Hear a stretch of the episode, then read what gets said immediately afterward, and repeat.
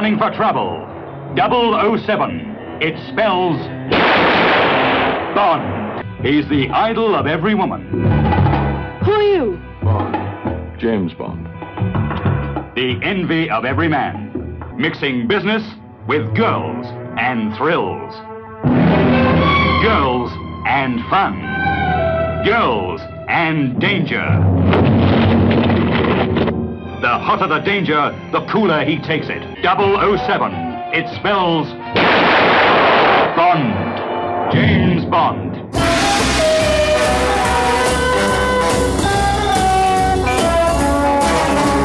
É isso aí, episódio 45 do podcast Filmes Clássicos. E o assunto hoje é Bond, James Bond. Iniciaremos aqui uma série de dois episódios sobre o que a gente está chamando de Bond clássico, ou seja, os filmes de Sean Connery, George Lazenby e Roger Moore. Então a gente vai até no 007 na mira dos assassinos. Só que a gente vai dividir isso em duas partes. A primeira parte aqui a gente começa com Dr. No e vai até 007 e os diamantes são eternos. A gente está no episódio 45, então daqui a 5 episódios a gente vai ter o nosso episódio número 50. A gente está então promovendo aí um concurso para que você eleja qual será o filme que a gente vai discutir no episódio 50. E para isso ser feito é bem simples. A gente vai, a partir de hoje, dia 15 de agosto, receber as indicações de filmes de vocês. Se vocês quiserem participar, mandem pra gente em podcast.filmesclássicos.gmail.com e a gente vai colocar esses filmes que a gente for recebendo numa lista até chegar a 10 filmes. Quando a gente chegar em 10 filmes, a gente vai publicar no nosso site filmesclássicos.com.br essa lista para que você entre lá e vote. Né? E o filme que ganhar, a gente vai fazer celebrando aí o nosso episódio 50 do podcast Filmes Clássicos. Se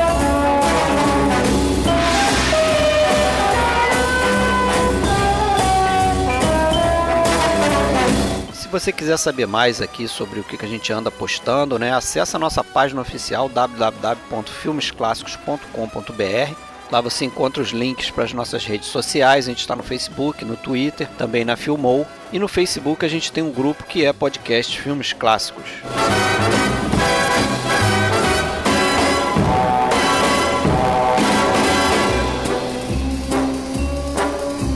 Bom, e hoje estamos aqui para falar do que a gente chamou do Bond clássico, né? Com Alexandre Cataldo falando lá de Blumenau. Beleza, Alexandre? Alô, beleza, pessoal? E de volta aqui ao nosso podcast, Marcelo Renó. Beleza, Marcelo? Opa, beleza, tudo bom? Marcelo, que é um dos originais aí do nosso podcast. Tranquilo, voltando aqui, falar do James Bond. Eu sou Fred Almeida, falo do Rio de Janeiro. Vamos começar então aí, pessoal. Vou fazer um, um breve histórico aqui do antes do filme Satânico Doutor No, que é o primeiro que a gente vai falar aqui, né? Só dando uma palhinha aí, o que, que aconteceu um pouco antes para a gente chegar no, no Satânico Doutor No, né? Se vocês quiserem me interromper e, e, colocar mais alguma coisa, fiquem à vontade, por favor. Vou, é bem curtinho que eu vou falar aqui. Vou começar né, falando do primeiro livro escrito pelo Ian Fleming, que é o autor dos livros do 007, né, criador do personagem. Ele lançou o Cassino Royale em 1952, que logo depois, em 1954, foi adaptado para TV então é o primeiro material em, em vídeo, em filme que a gente tem. É uma adaptação do Cassino Royale. Na TV foi o James Bond foi interpretado pelo Barry Nelson. Isso ainda existe, né? Tem esse vídeo, dá, a pessoa pode ver. No... Vídeo, né? Tem no YouTube? Não, não cheguei a. a Eu acho que sim. E te, acho que tem também no, nesses DVDs especiais que da série, acho que tem isso também. É, ainda não esbarrei com isso, eu vi só trecho. Eu vi só uma ceninha assim, com o é Barry Nelson. Né? É, é parece ser bem fraquinha, até a própria personificação do, do, do, Barry Nelson ali. É Barry Nelson, não é o nome Isso, do. Barry Nelson. Que é, se o pessoal não lembra, é aquele cara que recebe lá o. lá no Iluminado recebe o personagem do Jack Nicholson lá, né, dá uhum. o trabalho para ele lá, introduz ele no gerente do hotel, né? Isso, o gerente do hotel. Ele é o Barry Nelson no filme do Kubrick lá. E o, o papel do Le Chiffre, que é o primeiro vilão aí do 007, foi feito pelo Peter Lorre. A gente também comentou isso quando a gente fez aí o episódio do Relíquia Macabra. E depois de ler alguns livros uh, do Ian Fleming, um produtor americano que estava trabalhando, no, produzindo filmes na Inglaterra, chamado Albert Broccoli, cujo apelido era Cubby Broccoli. Ele ficou fascinado pelo que ele leu, né? E, e ficou com essa ideia fixa de querer adaptar um livro do 007 para o cinema. Resolveu então correr atrás dos direitos para esse filme, né? E ele marcou uma reunião com Ian Fleming. Só que no, na mesma época a esposa dele é, foi diagnosticada com câncer e ele não pôde ir na reunião. Então ele mandou um sócio dele para essa reunião com Ian Fleming. E o resultado da reunião, vocês sabem, foi um desastre. Parece que esse cara que foi na reunião representando lá o, o Broccoli, inclusive, chegou a, a, a discutir lá com o Ian Fleming, dizer que o personagem 007 nunca iria para o cinema, não ia dar certo, não sei o quê. E o Ian Fleming meio que ficou ressentido com isso, não quis mais papo, né? E o, o, o Broccoli meio que sentiu que tinha perdido ali o bonde, né? Mas ele não tirou aquela ideia da cabeça de adaptar um, um filme do 007. Logo depois, um outro produtor, um produtor canadense chamado Harry Saltzman, também estava interessado em fazer o, o, alguma adaptação para o cinema dos filmes do 007 e ele conseguiu é, é, ter uma reunião com Ian Fleming e adquirir uma opção de compra do personagem, né, do direito de, de adaptar uma das obras para o cinema. Né? Era uma opção de compra, ou seja, ele tinha um prazo para ele exercer essa opção e ter esse direito de, de, de, de É, isso é muito comum no cinema, é. Isso é muito comum no cinema. Você tem, um, tem uns 5 ou 10 anos, de, dependendo do acordo com, a, com o autor, para produzir. Porque senão o cara fica enrolando, você trava o autor, é. né? Você não Mas, faz o filme e trava o cara. Mas acho que o prazo dele foi bem mais curto que isso, né? É, teve que se virar. Teve que se virar, e aí, é, por coincidência, um amigo do, do Broccoli, do Cubby Broccoli, conhecia o Harry Saltzman, sabia que ele tinha esse direito, falou com, com o Broccoli, armou uma reunião entre os dois. Eles chegaram num acordo lá de que produziriam um filme, só que precisavam de um estúdio para bancar isso, né? E aí eles foram para os Estados Unidos.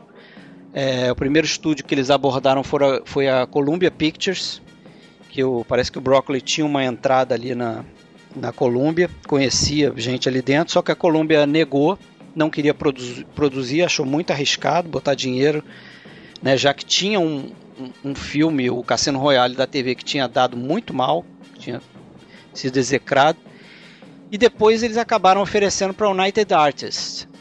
Aí a United Artists aceitou assim numa reunião que parece que durou uma hora eles chegaram lá à conclusão que iam precisar mais ou menos de um milhão de dólares para produzir o primeiro filme. A United Arts parece que foi a que exigiu que fosse o Dr. No, o primeiro filme a ser feito, Satânico Dr. No. E aí o, o, o Broccoli e o Saltzman fundaram uma empresa que produziria o filme, que se chamou EON, né, que muitos dizem que é sigla para Everything or Nothing, ou tudo ou nada. É. Seria uma inside joke aí deles. Isso em 1961. E aí a gente vem aí pro primeiro filme, que seria o Satânico Doutor No. Esse Everything or Nothing chegou a ser cogitado para ser o nome do primeiro filme, não, ou eu estou enganado? Acho que não, acho que eles tinham que seguir o nome da novela, né? É, né? Agora, antes de entrar no, no Satã Doutor No, acho importante falar um pouquinho aí do, do Ian Fleming, né? Que ele ele foi um agente durante a Segunda Guerra pela, pela Marinha Britânica, né? Então, assim, ele, ele é um pouco do James Bond. É claro que sem essa, esse verniz todo do cinema, né? O James Bond do livro ele é muito mais simples como personagem. Então ele tinha conhecimento dessa, dessa área e ele desde essa época já falava ah, onde eu vou fazer um livro de espionagem e tal. Ninguém dava muito crédito para isso e tal. E ele, antes de, da Segunda Guerra, ele já tinha rodado muito o mundo. Ele chegou aí para Moscou, ele morou em Geneva, morou em Munique. Então, assim, ele tem um pouco esse lado do James Bond de ter vivido em várias cidades. Ele tinha né? uma casa na Jamaica, né? É, exatamente. Ele chamava GoldenEye, não é isso? Chamava GoldenEye, onde ele foi escrever os livros, né? Ele falava até que ele escrevia rapidinho, assim, eram três horas de manhã, uma, mais uma hora de tarde, ele nem relia. Ele ia, começava e ia até o final, vamos que vamos, dizia que escrevia umas duas mil palavras por dia e, e com isso ele conseguiu produzir rápido. Ele era até amigo e vizinho ali do Noel Coward, Até foi engraçado que chegaram a convidar o Noel Coward para ser o Dr. No desse primeiro filme e ele respondeu assim: No, no, no. não estava assim. E, e ele baseou o James Bond muito num cara que. num detetive que hoje é desconhecidíssimo, que é o tal do Bulldog Drummond. Fez muito sucesso nos anos 20 e 30, hoje em dia ninguém mais lembra. E também um pouco no Richard Haney, que é o, o personagem principal dos 39 Degraus, né? Do Hitchcock, que a gente até fez um podcast do, do Hitchcock falou disso. E como o Fred falou, ele fez o primeiro livro, Cassino Royale 52, então o primeiro livro da série é esse, não no cinema, né? A ordem do cinema é totalmente diferente da ordem dos livros do... do... É, o Doctor No foi o sexto livro, né? É. O segundo foi o Live and Let Die. Live and Let Die, se quiserem, eu até passar a ordem aqui. É bem diferente. O terceiro é o Moonraker, você vê que foi lá pra frente, depois o Diamantes São Eternos. O, depois o, o, o Moscou contra 007, exatamente. O Doutor No é só o sexto, como você falou. Depois vem o Goldfinger, então assim, é bem louco mesmo. E é, e foi isso. Ele, de, fora o James Bond, ele praticamente ele escreveu um outro livro só de um até sobre diamantes, que ele até usou a pesquisa para o Diamantes São Eternos um outro de não ficção, e ele fez também o tal do Shitty Shitty Bang Bang, que foi um, um, filme até meio infantil, que foi feito filme disso também, até pelos mesmos produtores. É. Praticamente a carreira dele foi só o ponto. E ele escreveu alguns livros de, é, que eram coletâneas de contos, né? Sendo que de, alguns contos desses viraram filmes, né? Como o Octopsy, o é, que o pessoal mudou quase tudo, né? Mas esses primeiros filmes que a gente vai falar até que são bastante fiéis, assim, não mudaram é, tanto a história, não. É. Acho que com isso a gente já pode partir aí Pode, só para complementar a tua informação, uma curiosidade é que o nome James Bond ele tirou de um. Era um autor de um livro de pássaros, né? É, o tal do é, Birds of the West Indies. Ele tinha Isso. esse livro em casa na prateleira, assim. Aí ele olhou com um bom nome, nome curto. Isso, e roubou o nome dali. O engraçado é que ele, assim, ele, ele queria um James Bond, no começo da ideia dele, bem assim, ele queria um cara bem desinteressante, que aconteceria coisas incríveis com esse cara, mas que ele seria bem, assim, é, seria um pau mandado do governo, né? um cara usado pelo governo britânico. A, ima a, imagem, que ele, a imagem que ele tinha pro, pro, pro James Bond era o do, do Rogue Carmichael. Carmichael, se... é. Quem não conhece, o Rogue Carmichael ele tá no Melhores Anos de Nossa Vida. Aventura na Martinica também, né? Aquele que toca ele o piano. Ele toca né? pra Lauren Bacall cantar, e ele canta um pouquinho também. É esse cara. E é muito estranho porque não tem nada a ver. É, não tem aquele charme do. De jeito nenhum. O cara tem que cantar baixinho, né? Ele, ele é até muito famoso nos Estados Unidos, no resto do mundo não. Ele é bem, bem low profile, assim, não passa de jeito nenhum a ideia do, do James Bond. Mas foi nele, que, fisicamente, principalmente. Inclusive, ele, ele descreve isso no Satanic Dr. No, no livro. Ele fala, o James Bond é muito parecido com o Rogue Carmichael e tal. Então não é piração de crítico, não. Ele, ele bota no livro isso. E realmente, o cinema, a gente vai falando dos filmes aqui, como foi lapidado o James Bond. Ele nasceu mais simples e ele foi ganhando charme, né? Com o tempo. Acho Sim. que a gente já pode partir pro primeirão. A unique feat of engineering, if I may say so, I designed it myself. The glass is convex, 10 inches thick, which accounts for the magnifying effect. Minnows pretending they're whales, just like you on this island, Dr. No. E vamos começar aí, Satânico Dr. No, Dr. No, 1962. É, a gente pode falar aí, aproveitando o teu gancho, é, num cara que contribuiu muito para o charme, para o estilo do 007, que foi justamente o primeiro diretor dos filmes 007, que é o Terence Young. Muita gente diz que o Terence Young era o é, 007. Acho que ele era muito parecido. Era um cara cheio de estilo, cheio de bom gosto, né? Exatamente. Mulherengo, bebedor, né? E jogava, é isso aí. Inclusive, ele ensinou um pouco essas coisas pro Sean Connery, né? Que também é fundamental pro sucesso da série, né? Sim, sim. Que é um cara, o Sean Connery é bem engraçado assim, ele foi ele participou do Mister Universo, cara, e concorreu a sério. Isso na época que não era bombado, né? Então tem algumas fotos dele lá fazendo aquelas poses de músculo e tal. E ele é, foi caminhoneiro, então ele, assim, quem acha que ele era um cara sofisticado, era exatamente o contrário, ele era bem de baixo. E o Terence Young, ele ensinou isso a ele, ele levou ele pros cassinos e tal, ensinou a, sobre vinho e tudo mais, que o Sean Connery não sabia nada. Vestiu ele, né? Vestiu, cara. Com aqueles ternos elegantes. A verdade, a verdade é que 1961 ali, quando começou a produção, o Sean Connery era um semi-desconhecido, né? Já tinha feito vários filmes e tudo, mas não... Isso, ele tinha feito o grande A Lenda dos Anões Mágicos. É. é um filme da Disney que ele canta, rapaz. É. ele já tinha feito filme sério também, aquele. Tem aquele filme com a Lana Turner. Como é que se chama? Another Time, Another. Another Place, uma coisa assim. Ele até cita, ironicamente, piadinha interna, né? No, num dos filmes ali que eu não lembro mais qual é. E o James Bond acha que assim, ah, era de alto né, profile e tal, e não, foi uma série que começou bem de baixo, um orçamento muito modesto. E o, e o Sean Connery ele tinha feito sido vilão num filme do Tarzan, até um filme fez um certo sucesso na Inglaterra. E ele falou pro pessoal: "Olha, eu vou fazer um filme de detetive agora, mas eu volto porque eu quero fazer o próximo do Tarzan, para você ver como ele tava com a cabeça que ah, não vai dar em grandes coisas isso aqui". E felizmente deu, né? O, o Satan Doutor fez sucesso e embalou, né? É. E o engraçado é que o. Parece que o Cary Grant tinha Foi sido votado, né? votado, né? Mas aí o próprio Broccoli desistiu. Parece que o Cary Grant era amigo de família do Broccoli, mas desistiu porque sabia que ia ser um filme só, né? Imagina, o Cary Grant já estava com a idade já avançada ali. E, o, e desde o início, isso eu não sabia, mas desde o início o Roger Moore era considerado. É, o né? Roger Moore foi cotado, eu acho que ah, antes até do Sean Connery, ah, evidentemente. Você imagina né? que poderia não ter existido o Sean Connery na vida, porque se o Roger Moore assume desde o início. É, só que o Roger Moore, ele fez um, um tipo um de, um de um engraçado, assim, do, do, do 007 pra TV britânica, fez um de piada. E não ficou muito bom e ele era novo demais, cara. Ele tinha muita cara de, de, de garotão, assim. Não, não ia funcionar. Ainda bem que não usaram. Bem que ele é mais velho, né, do que o Sean Connery até. É, mas né? ele ali tava com cara de garotão, assim, não ficou legal. O Sean Connery eu acho que deu uma envelhecida mais rápida, assim. É, eu também acho. Aliás, até a gente até vai ver isso. Nesses poucos anos, como ele ficou bem é. mais velho, assim. Parece que ah, ele no Diamantes, né? No Diamantes até já, já fica meio deslocado ali, né? É, exatamente. Você sente isso também. É, mas um filme eu não sei o que vocês acham. Acho um filme decente, assim como o primeiro, né? Já é um filme que já de cara já coloca vários elementos ali do que a gente vai ter do universo James Bond, né? E já começa com Bond, James Bond, né? Já é legal ali. I admire your luck, Mr.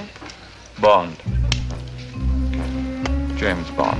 Clássico, talvez o mais clássico ali, é. né? Aquela introdução, é inclusive. Muito bem que... feita é bem feita e parece que o Terence Young ripou isso de um filme do William de Eterle chamado Juarez, que o personagem do Paul Mooney ele é introduzido Desse dessa jeito. forma.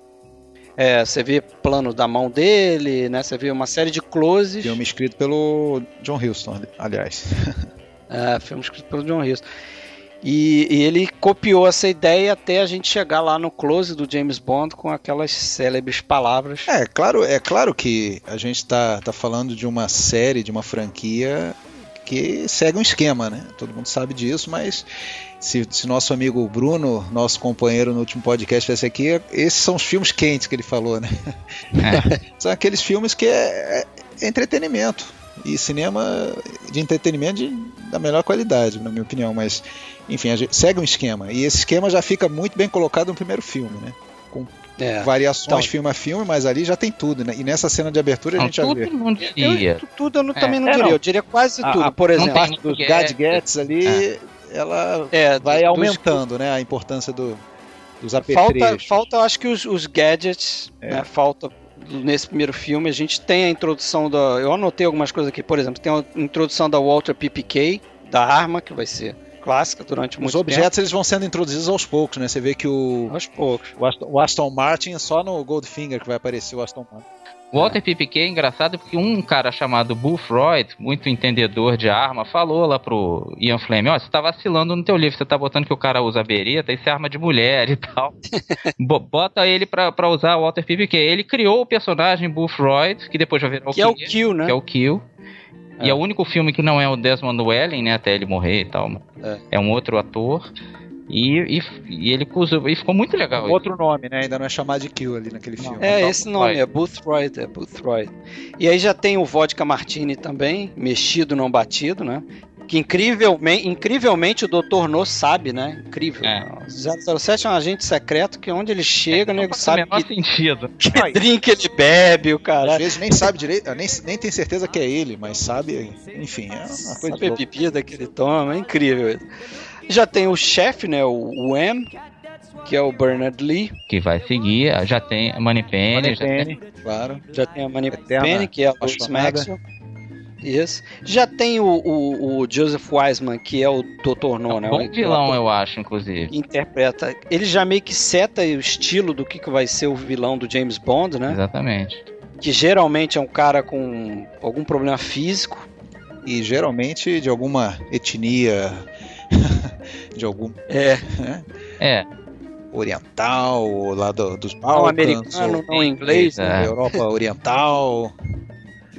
É, é um cara meio sinistro, visivelmente frustrado, né? E nessa etapa que a gente tá fazendo aqui, esses primeiros sete filmes, em o que? Quatro ou cinco é o Blofeld, né? Tirando o Dr. No e o Goldfinger, nos outros cinco filmes desse que nós estamos falando hoje aqui, o, o, o chefe seria o Blofeld, só que no, em dois ali ele nem aparece, né? A gente só vê o, a mão dele afagando o gato e tal. Que é o Anthony Dawson. É, e nos outros são atores sempre diferentes, né? Primeiro é o Donald Pleasance, o Telly Savalas e no último é o aquele Charles Grace, se não me engano. É. Bem fraquinho. É. Esquisito. E, e bem, outra coisa também, o Ken Adam, né, cara? Foi muito vital aí, porque ele faz um, uma direção de arte campeã, assim. Você vê, esse filme foi feito com quase nada, com muito pouco dinheiro. Ele cria uns sets legais, estilosos. Ele deu uma valorizada muito grande aí. Eu acho que a equipe do James Bond, que em geral vai se repetindo, o pessoal vai seguindo junto, pô, ajudou muito a série. Se fosse um trabalho mais porco, talvez tivesse morrido aí, né, cara? É muito estranho pensar isso. Mas se o Satan do Dr. No não tivesse feito sucesso, provavelmente teria sido o único filme. Fim de papo, né? É. Aliás, a morte é. da série já foi anunciada várias vezes. E não, nunca acontece, né? Estamos até hoje aí e continua fazendo filme. É incrível, uma série com mais de 50 anos. É, é com, a, com, a, saída do Connor chegou a se cogitar, né? Pô, várias saídas já se cogitou, né? Depois, quando não deu certo, vamos dizer assim, com o. Lazenby, é. é. Com lá o Lazenby, né? O filme não fez tanto sucesso, enfim. Agora, vocês gostaram do Dr. No? Eu revi agora, subiu no meu conceito, sabia? Era um filme ah, que eu tinha eu mais fracos e eu já boto ele como mediano para bom ali da série. Ele é sólido. Não, ele é, um, ele é um bom filme aí nesse período. Eu eu, eu, eu deixaria pro, pro final, preparei aqui umas. Pra gente classificar é. os filmes e tal, vai ter um, um, um quizinho aqui, um questionário.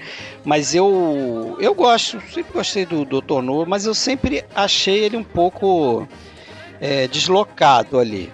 Ele é pobrinho, né? Ele é envolvido Ele é pobre. Ele, ele é, claramente é o primeiro filme ali. Se, se você é, visse esse conjunto de filmes que a gente vai debater aqui e não soubesse qual é o primeiro, você poderia postar que ele é o primeiro. Porque realmente é. Parece que eles estão testando algumas coisas. É, mas eu não acho coisas... que ele é o pior, não. Depois a gente. Não, não, não. Não, não é, não é. Pra mim não é. De todos, não é. Você tá falando não é, de não todos é, tá não é nem o segundo pior pra tá, mim. Tá falando desses de... sete? Desses sete. Desses sete. Não, eu ah, não. Desses... Ah, com certeza. Eu, quer dizer, pra mim também não é o pior. Não. Não, não, Apesar não é de que tem coisas ali que incomodam, né? Em todos tem, né? Em todos tem algumas coisinhas que, que, que vão incomodar. O que te incomodou nesse aí? Olha, para mim incomoda até uma coisa conceitual, assim, da, da personalidade do, do, que realmente eu não, não sei dizer se isso está no livro, mas ele, quando ele mata ali o, o dente a, a, sangue frio, de maneira, assim, até talvez desnecessariamente, né? O, o professor Dente lá, o... O Anthony Dawson. O Anthony Dawson, é. Que já rendeu o cara, o cara tá sentado ali na, na frente dele, ele mete é, um balaço O cara tentou nele. pegar a arma ali também, né? O cara não é muito bonzinho também, é, né? Não, não, não tô dizendo que seja bonzinho, mas é, é algo que meio que foge do, do, do, que se estabelece depois com a personalidade dele, que ele mata quando é necessário, né? É aquilo que a gente falou lá atrás, foram limpando o James Bond, é. né? Ele era um pouco mais malvado, é. Tinha um pouco isso mesmo. Que eu acho até mais real, honestamente, né? É, eu acho, por exemplo, a personagem. Eu entendo a época e tudo mais, mas a personagem da Ursula Andress. Uh -huh. Né? A, como é o nome dela? Bonnie Ryder. What are you doing here? Looking for shells? No, I'm just looking. Honey Ryder. É, é uma dessas personagens que são mero acessório, né? Não serve para nada. Ela vai transar com James Bond. É só isso. É um corpo bonito ali. Tem outras, até nesse período que a gente vai falar, tem outras Bond Girls mais interessantes. É. Como, por exemplo, a Honor Blackman lá no Goldfinger. É engraçado que no livro, a introdução da Ursula Andress, ela, ela tá nua, não tem nada de biquíni com faca, mas ela tem o um nariz quebrado, assim, ela, ela tapa o nariz ao invés de tapar o, o, o corpo, e o, ah, e o é? James Bond acha isso meio estranho e tal. Mas assim, eu gosto da personagem. E, e, a entrada dela na praia, aquilo é uma cena muito clássica, né? O, o filme clássico. tem dois momentos clássicos: o Bond, James Bond, e essa entrada dela na. Outra, outra coisa clássica que, que acontece já nesse filme é aquela sequência em que ele é perseguido por alguém e tal, e, e depois acaba concluindo que na verdade é alguém que está do lado dele, né? É, isso também tem direto, né? Isso tem direto, e isso já acontece logo de cara também, né? Isso para dar uma enganada Que é o Felix Leiter, né? Isso. É o Felix Leiter, que CIA, também é outro personagem. Vai é. repetir direto. Vai repetir, sempre, vai ser frequente. É, mas sempre mudando ator Sempre também, outro né? ator, né? Sempre outro ator. Isso vai acontecer, né? Em algumas. O próprio Blofeld, você vários atores, como você falou aí, né? Isso. E outra coisa que a gente não pode lembrar, a música, né, cara? A música foi introduzida aí nesse filme do Monte Norma e, pô, é muito. Todo mesmo que. Arranjo do John Barry, né? É. Que deu briga na justiça a isso, mas se determinou que a música é do Monte Norma, essa música mais classicona. Mas, pô, marcou a série geral. Mesmo quem não gosta da série sabe Conhece reconhecer. a música, né? É, exatamente. Essa música é. E outra coisa é o. aquele. aquela abertura clássica do.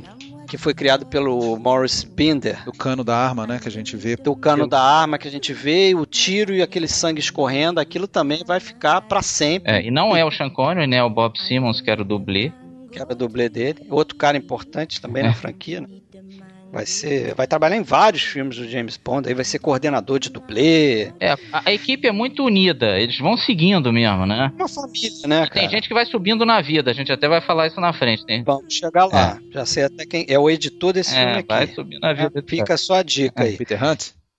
Ah, Pronto. contou, contou o Ah, final. não podia? Ah, porra. Não, mas não, é, não tem grande surpresa. Sacanagem, não, tem Não, grande mas- surpresa, ninguém não, deve conhecer. gente, E o, e o Richard Maybaum? Maybaum. É, roteirista, né? roteirista.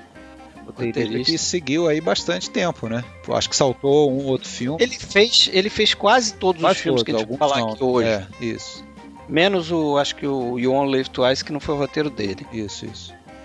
Então, pô, é um cara importante também, a gente vai comentar mais dele quando for seguindo aí. Vamos pro próximo filme, vocês têm mais alguma coisa pra falar do Dr. No? Eu, eu acho assim, vacilos do filme, eu acho, por exemplo, a morte daqueles três cegos eu acho muito rápida, assim. Tem gente que nem se toca que eles se mo- morrem naquele carro que cai da ribanceira, eu acho que É, é até difícil de é lembrar. ali, né? É, eles são valorizados até ali e depois o cara some meio de bobeira Ah, e tal. a, e a própria, eu não sei, eu questiono assim, a própria necessidade de botar um ator americano pra, pra fazer um chinês, né? Ou pelo menos um cara Ah, com. mas aí era da. Aí eu perdoo porque isso era comum, né? Não era uma. Hoje em dia o pessoal ficaria. daria guerra isso aí.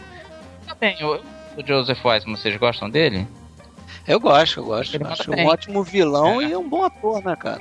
E ele não fica. A cara, caracterização dele não fica tão Exagerado. tétrica É. como, por exemplo, o James Bond de japonês, né? Puta que pariu. Vai chegar lá. Mas a. é- é, acho que tem que comentar, cabe comentar que o.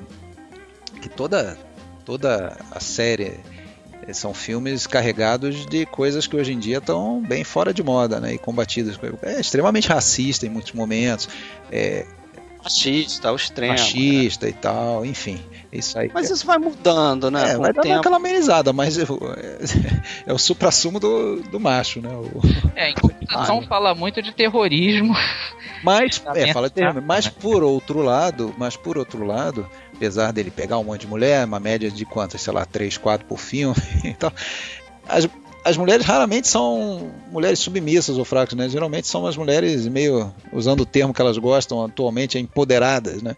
Algumas, algumas são realmente A a... própria Ursula Andress não é uma bobinha, não. Ela anda armada, ela se vira, né? Ela não é. Mais ou menos. Ela não é tão boba, talvez, quanto. a- Bom, não, também não é. A A próxima. próxima é mais, bem mais bobinha. é. You're one of the most beautiful girls I've ever seen. Thank you. But I think my mouth is too big. No, it's the right size. For me, that is. Que seria do Moscou contra 007. From Russia with Love, 1963. A Daniela Bianchi. que aliás Você acha ela tão Que submissa? tinha tão... sido vice, Miss Universo. É. É, ela é muito bonita. uma modelo italiana. É, mas ela- eu acho que é uma atriz bem fraquinha. É, fraca. Bem fraquinha como atriz. Aliás, lembra outra, outro detalhe, né? Que é muito comum no- nos filmes, pelo menos nesses iniciais, é atores sendo dublados, né? É, bem direto. Ah, o próprio, se eu não me engano, o Donald Pleasance foi dublado. Não, não, o Gert, Gert Frobel que foi Gert dublado. É, o Gert no Goldfinger e vários outros ali, né? E outra coisa que vai se repetir ao longo aí também é essa escolha de misses, É. né?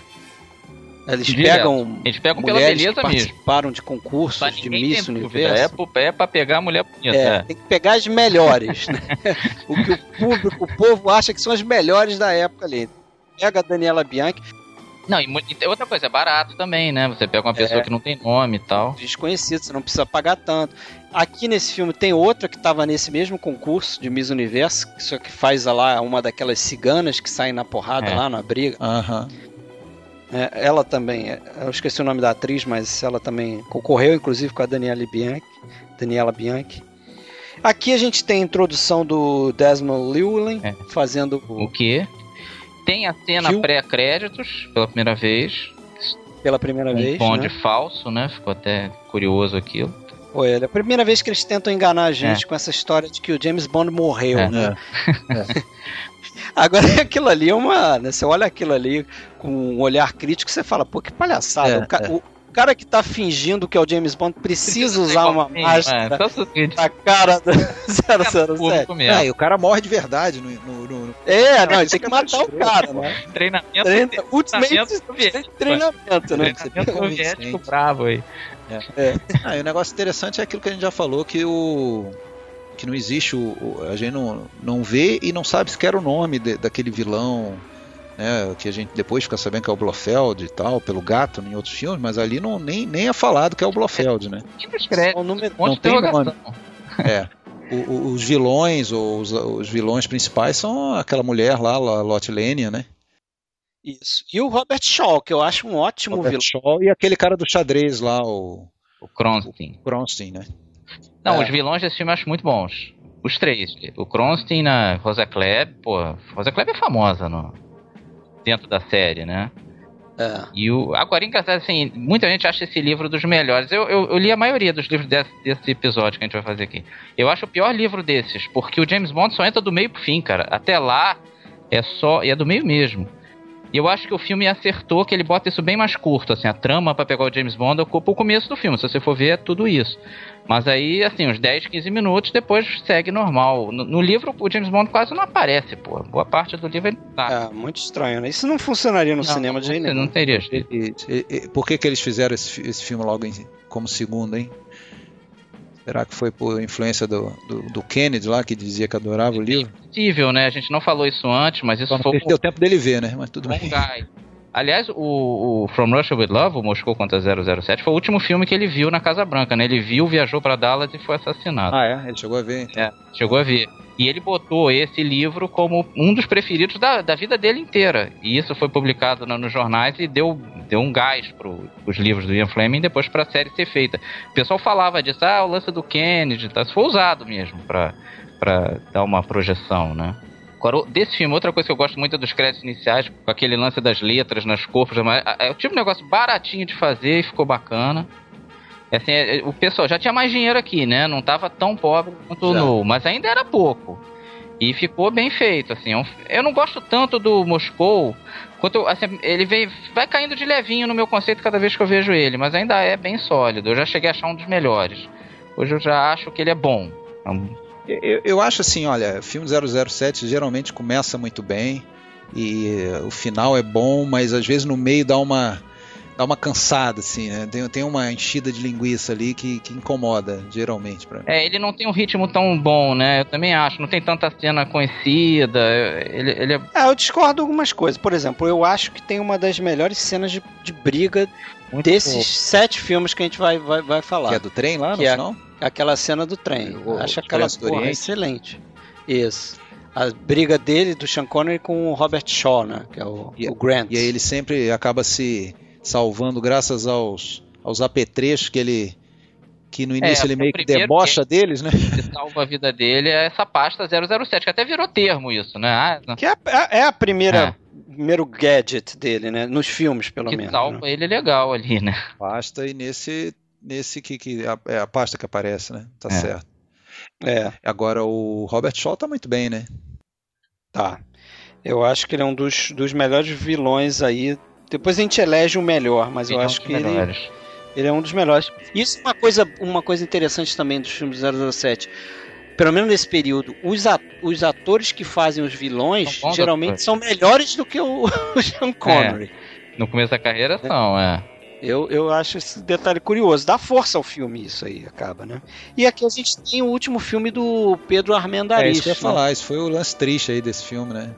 Que ele pediu, É. pelo amor de Deus, pra não demitirem ele, que ele sabia que ia morrer, que ele tava com câncer terminal.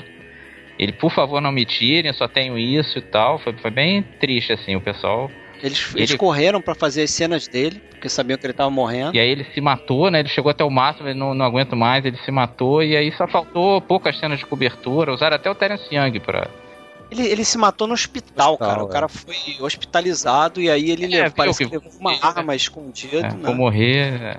Muito triste isso, mas ao mesmo tempo muita raça, né, do cara. Ele- Um ator recorrente do John Ford, né? É, foi inclusive o John Ford que deu uma ligada pro Terence Young. pediu isso, é, foi meio um favor. né, que de novo é o diretor desse filme aqui, repetiu, né? É. E falou, pô, bota o Armendares aí, tem um papel pra ele, não sei o que, e acabaram colocando ele no elenco. né? E- Ele, ele faz um bom papel ali também. Ah, de também, apoio, eu né? acho, é. As atuações são muito boas. Fora a Daniela Bianchi, que realmente tá fraquinha, mas ela é bonita, ela faz o que ela tem que fazer, ela é gata. Mas fora isso, o pessoal tá muito bem. O próprio Sean Connery já tá mais confortável no papel. É, mas ela é da- outra daquela linha, né, que também não faz muita coisa. E a, e a, Sil, a Sylvia Trench lá do, É a do única primeiro que filme volta, né? aparece, né? Ela É, volta. aparece no comecinho. A ideia era ela ser namorada dele nos 5, 7 filmes que o Sean Connery assinou. Mas aí o pessoal achou, não, vai, vai ficar repetido, não tem sentido. Mas ela chegou a entrar nesse, né? É, ela, é Eunice Gayson, É, o nome o dela. James Bond também não é, não é homem pra ter namorada fixa, né? Para porra? com isso. Mas é interessante isso porque ao longo dos filmes tem os personagens assim, né? E os atores que transitam, se É, repetem, eles fazem fazem outro papel, né? certeza. Pra, pro papel dela, chegaram a cortar a Virna Lise, mas acabaram escolhendo a Daniela Bianchi mesmo. E agora, a cena do encontro dele com, a, com ela no hotel, primeira vez que eles se veem, foi muito usada para testes futuros de todo o cara que ia fazer James Bond tinha que fazer o teste dessa cena aí. Os produtores adoraram essa cena, então todas as futuras Bond Girls e futuros James Bond faziam essa cena. E uma- pensaram na Katina Pachinu para fazer a Rosa Klebb, mas acabaram escolhendo a. Katina Pachinu fez o Porquinho os Sinos Dobram, né? Ca- Acabaram escolhendo a Lotilene, que eu acho que arrebenta no papel. E é curioso que esse livro, é, o, o, Ian Fleming já estava de saco cheio de escrever pro James Bond, então ele deixa o final, o James Bond ele é atingido pela Rosa Klebb. Fica meio no ar que ele tá morrendo, entendeu? O fim do filme, do livro, é como se ele estivesse morrendo. E- mas ele É. acabou se arrependendo e depois ele ressurge muito bem no próximo livro e tal, mas o pessoal que leu achou que ele estava morrendo ali. Mas no filme eles tiraram isso. Pegadinha do Ian Fleming. É. Tem a famosa cena do helicóptero aí, né? Muito ripada do Intriga Internacional. Escancarado, é, nem esconderam isso, foi isso mesmo. Terence Young acho que assume, né? Aquela perseguição do, do helicóptero ao, Sean Connery e dizem que o helicóptero dá uns rasantes ali na cabeça do Sean Connery que a galera ficou É, meio preocupada. O negócio que encanta na série é essa essa percorrida em todo mundo que, que dá, né? Cada filme passa por dois, três, quatro lugares bacanas, né? A gente começa. O Dr. No até que não, né? O Dr. No é meio só na Jamaica que se passa a história, né? Claro, tem Até por questões orçamentárias É, também. né? que ver. Mas aí depois no Moscou a gente tem lá Istambul, né? Que é mais? Veneza, é, termina em Veneza. Termina em tem- não, é Veneza, é. Já começa a rodada de mundo dele ali. E tal. Isso depois vai, Vai ser um charme, vai dar né? louca. E outra coisa também, a primeira canção que fez muito sucesso, porque essa From Russia With Love aí arrebentou. E começou uma, uma tradição de todo filme ter uma canção e tal, e, né? Apesar de que ela não é bem apresentada nos créditos, é só a versão instrumental, mas ela fez um sucesso grande e aí no próximo filme então a música vai arrebentar, né? É. Próximo filme que é o 007 contra Goldfinger. The purpose of our two previous encounters is now very clear to me. I do not intend to be distracted by another. Good night, Mr. Bond. Do you expect me to talk? No, Mr. Bond, I expect you to die. Goldfinger 1964. Pra mim, acho que vai ser unanimidade aqui o melhor filme, né? Ah, desse, desse começo sem dúvida. Sem dúvida. Esse começo. Tem alguma dúvida? Concordo, Acho que não. concordo com você. E aí, inclusive, eu acho ele perfeitinho, não tem nada no Goldfinger que eu mudaria, assim. Ah, e é, para mim é um filme, para mim é um filme que ainda que fosse só esse, ainda que fosse só esse, um filme individual, solto, sem ser uma franquia, ainda assim seria um filme muito bom, né? É, é um excelente filme de ação é. por si só, né? Já com outro diretor, né? É, com Guy é aqui já com o Guy Hamilton, né? Apesar de que o Terence Young vai voltar ainda no próximo, né? É, a Terence Young voltará em chantagem atômica. É, mas o Goldfinger arrebenta, tanto a música, a abertura. É. O Guy Hamilton que foi assistente de direção do Carol Reed, um monte de gente, né? Ele fez o Terceiro Homem, ele fez o Aventura na África, ele, ele teve naquele perrengue lá na África com John Wilson. Então ele começou de baixo. A, a, a, série tem muito essa galera que vai subindo na vida, que é uma coisa rara no cinema, né? Geralmente o cara que é assistente de direção morre assistente de direção. Mas aqui não, aqui o pessoal teve condição de subir. E eu acho que ele arrebentou no filme. Eu acho o filme perfeito. É, o interessante é que o, a primeira. Aqui é a primeira vez que uma cena introdutória não tem nada a ver com a ação do resto do filme, né? É. É uma historinha à parte ali, né? E acho uma das melhores, assim. É. É, é, é, mais lembráveis, né? Que é aquela do. Olhando pelo olho dela, o cara chegando. Aquilo Isso. é muito bem feito. Ele consegue ver o cara que vai acertar a cabeça dela lá. E é curioso que essa atriz que faz essa mulher, ela é a mesma que fez a namorada do, do, do Pedro Armendariz no Moscou contra 007. Aquela é, que fica Karim Bey. Lembra disso? Lembro. É ela, é mais um daqueles casos aí que eu falei que de atrizes, atores que voltam na série interpretando outros papéis, né? Agora, tem uma galerinha chata, sempre tem, né? Esses caras existem, que reclamam um pouco do Goldfinger assim, ah, o Goldfinger é muito legal e tal, mas ele começou assim um, a ficar mais espetáculo do que realidade a série. Mas, pô, francamente, a minha opinião, dane-se. Eu acho que isso deu gás à série até. Pô, tem muito mais humor, tem todos esses gadgets. Pô, é muito legal, cara. É, e a parte do universo do 007 ser maior que a é vida, né, cara? É, exatamente. Não é totalmente realista. Eu reclamo quando, assim, você tem umas coisas que parecem é, preguiça de roteiro, entendeu? O, por exemplo, vai ter um filme lá na frente que a gente vai comentar que parece que as soluções são tudo porque não tinha muito mais criatividade para desenvolver um negócio mais elaborado. Ah, vamos fazer desse jeito, dane-se. E aí fica forçado. Vocês viram os testes lá do, do, do dos atores? Theodore Bickel uns... e do outro cara lá, porra, nada a ver, né? Eu vi uns, eu achei... uns pedaços. Né? Eu acho o Gert Frobe perfeito, muito bem, perfeito, é. perfeito. perfeito. Apesar de ter sido dublado. É. Mas não dá para reparar, né? Eu sei que ele é dublado e tal, mas é. eles fizeram o esquema dele falar rapidinho. Pô, ficou muito bem feito. Ficou. E eu não sabia que era dublado, honestamente. Eu tive que descobrir nesses documentários aí. Eu não. Eu também. Não, não dá para perceber. Não dá para perceber. E esse filme também, porra, é, capricha naquelas tiradas sensacionais, tanto do tanto do Bond quanto dos outros personagens, assim, tem falas marcantes, né? Aquela, aquela famosa do, do próprio Goldfinger. É, aquilo é muito legal, né? Aliás, esse filme, se for puxar, ele tem várias cenas clássicas. Tem a menina pintada de dourado. Uhum. Aquilo é muito famoso. Aquela, aquela, própria da abertura lá do jogo de cartas, né? Do, do na beira da piscina. Também. É quase todo. Tem umas 10, é, cara. É. Se for puxar aqui, tem várias. Tem. É muito bom. Tem ótimos vilões, né? E aí tem a apresentação do Aston Martin. Que é Cadê, muito icônica. Cadê o meu Bentley? Não, já, já deu o que tinha que dar. Aston Martin DB5 aí.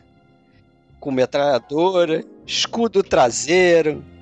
E os bancos ejetor lá que. Banco ejetor. Você sabia que eu tenho. O, até hoje eu tenho uma miniatura.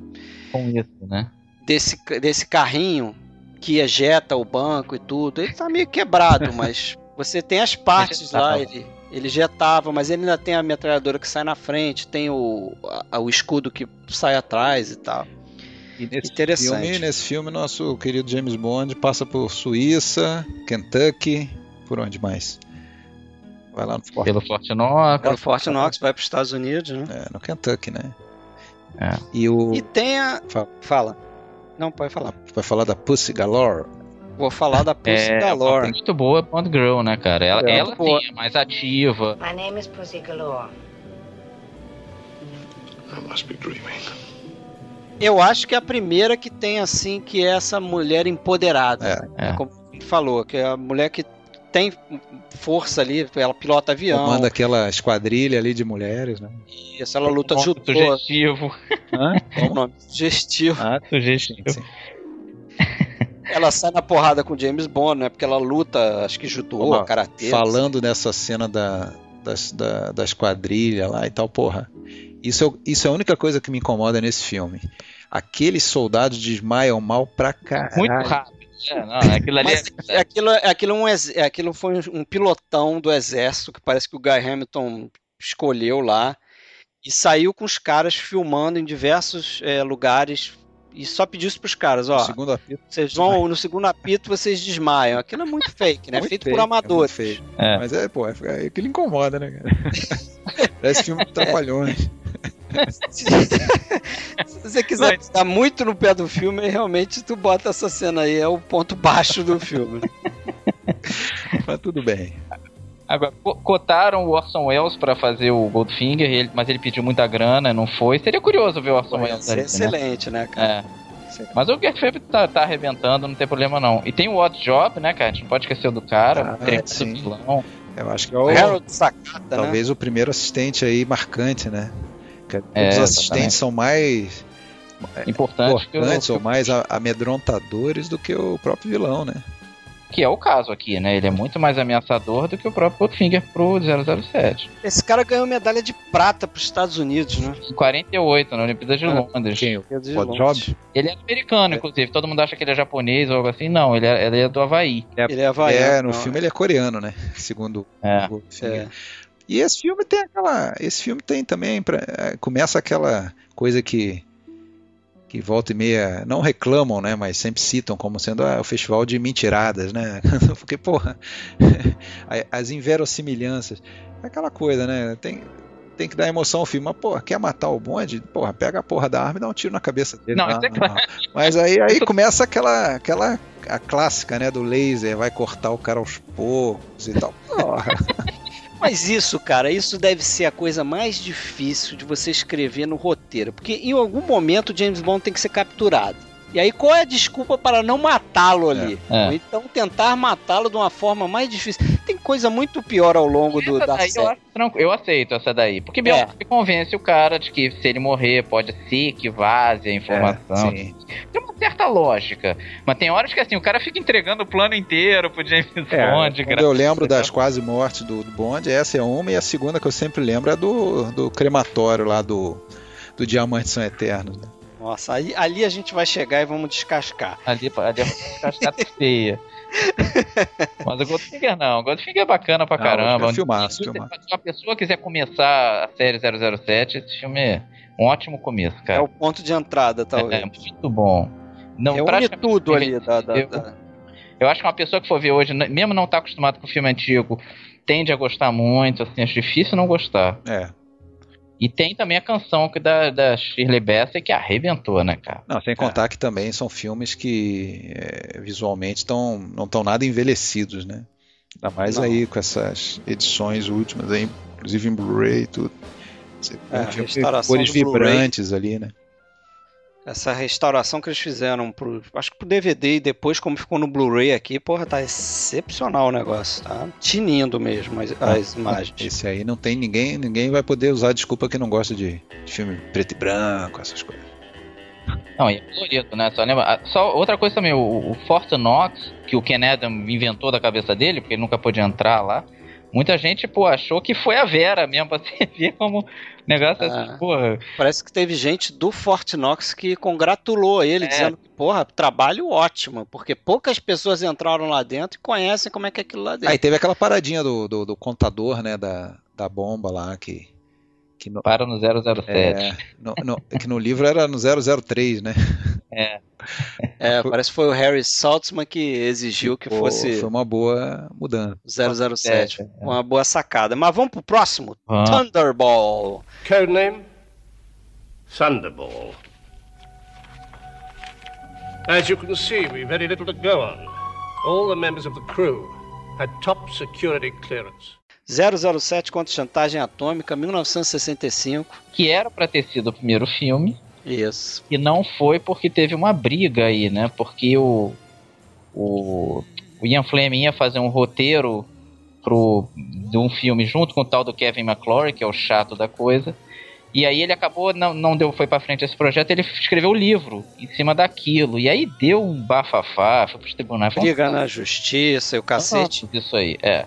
E eles acabaram tendo que incluir o Kevin McClory como produtor desse filme aqui, né? Exatamente. Porque ele ganhou o direito de produzir esse filme e 10 anos depois ele podia fazer outro filme em cima desse, desse roteiro mesmo. aqui, dessa mesma história, e que foi o que aconteceu, a gente vai comentar quando chegar lá, né? E aí voltou o Terence Young, né, na direção. Voltou o Terence Young na direção. E, cara, desse período aí, eu acho que é o último bom 007, assim. Não, não. Do Sean Connery, do Sean Connery, é do Sean Connery. Será? É, eu, mesmo eu... sim, eu vou ser sincero, eu não gosto, nunca gostei muito do Thunderball, não. Acho bonzinho. É, também não. Revelações, revelações. Não cativa, não é um filme que assim, que filmão, não. Acho... Não, não é um filmaço. O Goldfinger é bem melhor. Ele não tem nenhuma cena feroz, assim, tipo, essa Ah, tem, cara, tem. Aquele lance dos tubarões. A batalha, a batalha no, lá embaixo, na, embaixo da água lá, a batalha subaquática lá, pô, aquela cena é maneira, cara, aquela é bem feito pra caramba. E de difícil de realização, né? A cena final, onde sim, tem sim. a batalha. Não, a batalha no barco com aquilo acelerado eu acho até ruim, honestamente. É, eu não... não, eu digo Incomoda, a batalha né? embaixo. A ali. batalha embaixo, sim, é uma boa batalha, é, mas não acho super clássica, né? Porque o, o problema dele é o Goldfinger. O Goldfinger teve várias cenas muito clássicas e o Thunderball eu acho mais modesto. Mas não é ruim, não, pelo amor de Deus. Ele vem na esteira aí do, do Goldfinger, talvez ele tenha. Mas ele foi o, a, o filme, acho que de maior sucesso da franquia. Se você colocar. Valores atualizar ele. Ele só perde para algum agora mais recente que eu não lembro qual é. É o Skyfall, ele só perde Skyfall, pro Skyfall. É, mas dos outros antigos é o que deu mais, né? Então, assim, foi um grande sucesso, realmente. Foi. A, a, a Bond Girl eu acho das mais fracas atrizes. Também não me diz nada. A Claudine Auger, muito fraca. Ela, ela foi Miss belíssima, França, né? bonita e tudo. Ela foi Miss França, mais é. uma, né? De concurso de Miss. Foi cotada. Só que ela é muito fraca, muito fraca de, como atriz. Eu, eu acho a Luciana Paluzzi muito boa. Eu, eu gosto dela no, nesse é. filme. Ela, ela, e é, é, legal que ela não cai na do James Bond. Apesar deles terem um, uma transa lá, mas ela faz ao James Bond críticas que os críticos estavam fazendo já. James Bond, você acha que só aparecer que você conquista todas as mulheres, não sei o que. E os produtores acharam legal incluir isso, né? Pra dar um cala-boca nos, nos críticos assim. Ficou legal. É uma mulher que realmente é profissional até o fim, ela não cai na dele. É. Ela tá no controle da situação. Aquela cena do spa eu acho meio besta. No início tem uma cena que fica ele e aquele Count Leap. Eles ficam pregando peça no outro, né? É, pô, meio, meio patético aquilo ali, você não acha, não? Eles ficam pregando peça no outro. Não, na verdade o cara tenta matar ele, não é pregando. Sim, mas aí não, não consegue. Aí o outro vai lá e tenta matar o outro. Aí não consegue. Aí eles param assim, ah, tá bem, tchau. Vamos parar por aqui, né? Você já, já me aqueceu aqui na sauna, eu já te botei lá na máquina de extensão lá e acabou. Então, tá bom, sua... Vamos seguir aqui nossa vida que não deu certo. Estranho aquilo. É, cara. Mas o equipamentozinho bacana da vez é o jetpack lá dele, o aquele Ford. Aquilo funcionava, né? Aquilo não é mentira, ah, não. É. Ah, aquilo foi feito, inclusive, por, por, um dos únicos dois caras que pilotavam um negócio daquele naquela época. Eles trouxeram o cara lá e parece que o cara exigiu que usasse capacete. Eles queriam fazer Exato. sem capacete, né? Fazer sem capacete, mas aí você trouxe pro. Eu acho essa cena inicial, a, a cena de porrada ali do James Bond contra o Bob Simmons, que a gente é. falou, ele tá lutando ali, o, o, ator que faz o Coronel Boulevard é o Bob Simmons, que era dublê da série e tal. Eu acho a cena de briga ali muito boa, cara. É bem realista, eu acho ah, uma é das assim. melhores do Sean Connery, assim. É. Então, assim, acho que tem umas cenas que. Eu, eu acho o Adolfo Celli um bom ator um também. Adolfo Celli, né? Curioso, né? O cara que dirigiu o filme no Brasil e tudo, né? Diretor do Sim a Moça, diretor do Caiçara. É, é, exatamente. Ele já era mais baseado no Brasil do que na Itália é. pra essa época aí. É. E foi fazer um vilão do 007. E eu, eu reparei uma coisa curiosa também. Naquela reunião, que eu acho interessante também, aquela reunião das tretas que tem no início do filme, vocês lembram? Ele é bacana. Que eles se juntam lá pra, pra, pra contar as, as merda que eles estavam fazendo ali, né? Tipo uma reunião de follow-up das tretas que eles estavam tocando: sequestro, ato de terrorismo, não sei o que, extorsão. Um daqueles caras ali, o Number 5, é o Philip Stone. lembra quem é o Philip Stone? Que, que é o Mr. Grady do Iluminado. Ah, bacana. É o, é, o, é o cara do banheiro lá que fala com o Jack Nicholson. Ah, tá. É, o cara que supostamente matou a família lá e o Jack Nicholson é uma reencarnação dele, né? É o Philip Stone ali. Não, eu olhei essa- assim e falei, cara, quem é esse cara, mano? E essa cena do, do chefão, dos maus, assim, isso foi mil vezes imitado, né, cara? O que tem de filme de... foi. E é muito legal mesmo, né? A voz do Blofeld é muito boa. E tem tubarão pela primeira vez que o pessoal tem uma fissura por tubarão nessa na série James Bond, né? É, eu vou, eu vou no final eu vou chegar a outra fissura que nego tem nessa série que eu, eu vou levantar aqui pra vocês ver se vocês concordam. Um negócio que eu reparei aí revendo esses filmes todos aí. Fala aí, Ló. Fala logo o que, que é, pô. Não, não, no final, no gosta final. de suspensezinho, É, pô. faz- Suspense, pô, no final, no final. Porque aí, senão eu vou, vou ter que citar todos aqui, eu vou revelar aqui. ó. No final, tá chegando, tá chegando. Pra Claudine Auger, que eu também concordo que não é grandes coisas, pensaram na Julie Christie, na Raquel Welch e Faye Dunaway, cara. Acho que eles É. escolheram mal dessa vez aí. Será? Muito mal, Cara, mas né? eu acho que não escolher uma, uma atriz já conhecida, acho que era Mas interessante. né? das três era, né? Aí é que tá, elas estavam em começo de carreira, né? Apesar de que a Julie Christie tava começando a arrebentar. Foi o mesmo ano, né, do Doutor Givago.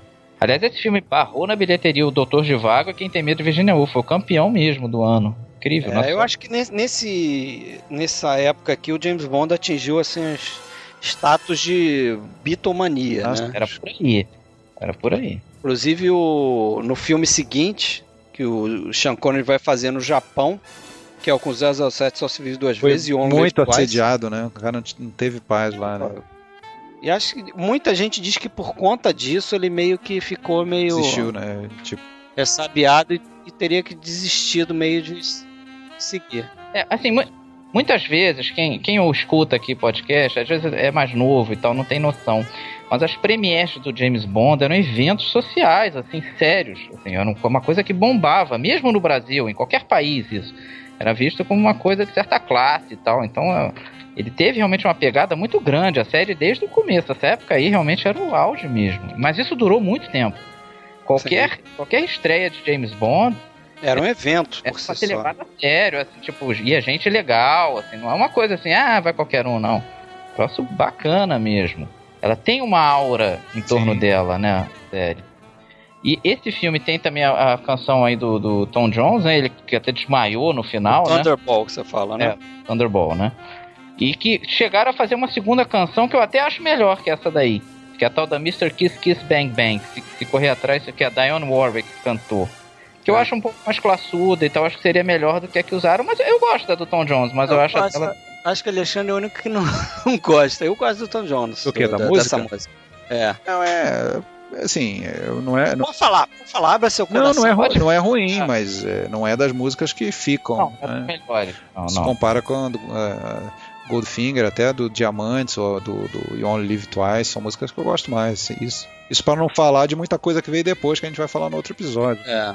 Mas eu acho assim, entre os sete aqui que a gente fez, eu acho que todos têm músicas Sim, legais. sim. É, Nem, nenhuma tem uma música que você fala, ah, que merda, essa música não. Eu acho que isso vai acontecer mais pro final da série, mas enfim, É. isso é outra história. Vamos pro próximo então, Vamos lá. que é o primeiro filme de James Bond que eu vi. Já falei isso algumas vezes aqui. You Only Live Twice. James Bond. Allow me to introduce myself. I am Ernst Stavro Blofeld. They told me you were assassinated in Hong Kong. Yes, this is my second life. You only live twice, Mr. Bond. Don't Live Twice. Vi na madrugada da Globo dessas daí. E cara, Não, filme fraquinho. é, cada vez que a gente vê, ele vai caindo vai um caindo, pouquinho, né? vai caindo, é verdade. A direção aqui é do Lewis Gilbert. É, é assim, fraquinho porque é comparado com outros, mas assim, assim É, Eu até ia falar isso. O filme de James Bond, mesmo quando é ruim, é bom. É, é, é meio como pizza e sexo mesmo, né? Mesmo quando é ruim, mesmo assim, vale a pena, né? Você não, ah, que porcaria. Nunca saí num filme dele, mesmo o pior de todos. Tipo, ah, que droga, horrível. É, não, sempre tem uma cena ou outra que é interessante, né? Porra, convenhamos, né? Você não vai ver um filme do James Bond também achando que você vai sair de lá re- renovado como ser humano, né? Enfim. Não, é, não, você não, não necessariamente está vendo um filme do Berg. É, Você sabe disso, exatamente. E esse filme aqui, é curioso, é que teve aqui o Fred Young na direção de fotografia. Pois é, rapaz. Fotógrafo do Lawrence da Arábia. É. E acho assim que se a fotografia dele não, não sobressai muito, em termos de, de luzes e detalhes da imagem, não sei o que, eu acho que, porra, muito foi necessário aqui o a expertise dele, cara, porque esse filme foi um perrengue foi um de fazer, né? perrengue, né? Foi um perrengue. E aquela aquela caverna do vulcão lá, aquela cratera do vulcão ali, um projetado pelo Ken é, Adam, de Muito novo. legal aquilo. Difícil iluminar é. aquilo ali, né? Aquele set ali foi, é. porra, fantástico, Não, enorme aquilo ali. É, aquilo ali custou mais do que o Doutor No. É, mas eu vou, é, eu valoriza vou, muito o filme. Eu vou pensar ali. melhor e vou dizer até que, assim, eu não desgosto muito desse filme, não. Pelo contrário, eu acho. Não, ele é legalzinho. Ele é legalzinho, exatamente. Eu acho que ele tem uns problemas, cara. por exemplo, não, por exemplo que eu já falei, o James Bond virando japonês. É, é ridículo. É, totalmente gratuito aquilo ali. Não, não tem. Não faz o menor sentido. É, ah, ele vai se esconder aqui. Pô, todo mundo ia ver que ele é um. Não é, é japonês, porra. Um ridículo. cara de fora chegando, casando. Chama muito mais atenção. É. é uma japonesa da vila, um cara que não tem nenhuma cara de japonês. Ali ele deu uma puxadinha no olho dele, botou uma peruquinha. Ele volta, é. ele volta ali a, a servir mais ou menos a marinha, pelo menos a aparência, né? Esse filme, né? Inclusive até, até a Money é. Penny tá de uniforme tudo, né? É, é, tem a cena que ele morre, né? No, antes dos créditos. De novo eles tentam isso, né? Tentam enganar. Como foi mais ou menos ele o é metralhado naquela cama, né? Que fecha assim, é. com ele dentro e os caras metralham. Então. Agora, os efeitos especiais, puta, tem uns efeitos ali que eu vou te contar. da nave demais. Não, tem uma explosão dos. Do, foi é nesse filme? Não, não é. Diamantes Eternos. Diamantes Eternos. Ah, é do, do helicóptero? Vou né? Não, a explosão dos mísseis da China. Ah, que eu meu Deus. Uma de cigarro, uma baforada. Esse é, nesse é o. nesse o que a gente tem ali, a, a Lironelli ali, aquela batalha de helicópteros. É, né? Porra, eu acho bem filmado pra caramba aquilo ali, né, cara? Eu não gosto da Lironelli, não, cara. Eu acho aquilo bem vagabundinho, é? mas tudo bem. Eu acho o helicóptero, assim, meio esquisito. Né? É. Não, não. Um o, o, o, o, helicóptero de brinquedo dele, sim, mas tô falando da batalha ali, a, as filmagens é aéreas. É, não, aí tudo bem. É. E custou a, o pé do, do cameraman ali, né? Mas é um cara que tava. É um cara que tava flertando já com a morte mesmo, né? É, o cara fazia filmagens aéreas, né? Então ele, pô, o cara que tava sempre meio que correndo. Fez questão de voltar, trabalhou mais dois anos e aí morreu. Morreu num desastre aéreo, né? Incrível. Tem aqui o, o, uns atores japoneses, né? Tetsuro Tamba. Isso, o que chama a atenção o Tetsuro Tamba. Porra, que... que... deu uma encolhida, né? Vamos dizer assim, né? Porra, a gente lembra dele no, no Harakiri lá, porra mais ameaçador ali. É, ele, é, ele tá no Quaidan também, né? Que ele faz o fantasma lá. Mas, pô, é, é coisa normal de, de, atores que não são americanos que vão fazer filmes americanos, né, cara? A gente vê isso até hoje. Os caras somem. Muito difícil um cara sobressair, assim, né? O cara fica meio relegado ao segundo plano, mas eu acho que o personagem dele é legalzinho, ele faz bem. Tem as duas meninas, né? A Kiko Wakabayashi e a Bihama, que trocaram de papel. Que não falavam barra nenhuma de inglês, né? é. A Mihama não falava nada de inglês, ameaçaram tirar ela do filme e ela ameaçou se suicidar. Outra barra pesada. Barra e pesada. duas tiveram no clássico King Kong versus Godzilla. Isso, sensacional. Você lembrou desse detalhe, né? Porra, e a, esse filme tem uma, uma fala engraçada pra cacete, que é do desse eterno idílio ali da, da Money Penny com ele, né? Que tem a porra da senha lá que é o I love you, aí ela repete, é. ela diz, diz pra ele, agora repete. que ela quer ouvir ele falando I love you. Ele dá uma travada, né? Ele não fala, ele fala, não, não precisa, já decorei. Já decorei, fala não. Muito bacana. É, é, mas esse filme, assim, voltando ao lado. Ridículos. Tem o Charles Gray, né, cara, que num papel pequeno que é assassinado, que depois vai voltar como Blofeld. É. Horrível, meu Deus. Horrível, horrível a volta dele no, é. no, Isso eu acho desnecessário, mas é no Diamante São Eterno. Mas quer ver uma coisa que me incomoda, por exemplo, e que eu aquilo que eu falei de solução meio podre de roteiro, né? Preguiçoso. Aliás, o roteiro é do Roald Dahl, né? Que escreveu A Fantástica Fábrica de Chocolate. É, né? Não é aqui o, o Richard Maybaum, é. né? Talvez por isso tenha sido esse probleminha. Porra, tal do botão de explodir o míssel, cara. Pô, tem um botão lá para explodir um negócio? Ah, na coisa dos caras lá. Ah, abortar, vamos explodir essa porra aqui. Sei lá, quem ia fazer um negócio pra destruir o. Ah, você agora. Sei lá, eu quero botar um botãozinho lá que qualquer um chegava, levantava aquela merda, apertava e explodia. Agora no quinto filme você vai cobrar verossimilhança. Não, mas isso é bem ridículo. Não, mas, mas isso é meio preguiça de roteiro, entendeu? Como é que a gente vai resolver essa parada? Bota o botão aí que explode a parada. Vamos lá. E os ninjas? Os ninjas. Os ninjas é legal, né? Aquela, os ninjas descendo, né? Tem umas ali que descem metralhados já. e o cara ainda tá segurando a cordinha, né? É. que o, diz que os ninjas de verdade foram contratados, eles se recusavam a descer aquilo ali, tinham medo de altura, né? Os caras lutavam de todas as formas, só não desciam de altura, né? É. Agora, uma coisa legal, para não dizer que a gente só sacaneou. Eu acho o Donald Pleasance muito bem, aquela maquiagem da cicatriz do olho dele, aquilo eu acho que ficou bem bacana. É, cara, aquilo ficou bom, eles abandonaram isso pois pro é, resto. pena, porque Tcheco, é né? Tinha um ator tcheco que ia fazer, tava, chegou a filmar alguns dias, né? O Jan, Jan Verick. Não, e, quando, é. e quando, é que eles acharam que ficou parecido com o Papai Noel. É. que não ia funcionar. tá muito bom velhinho, não dava, né?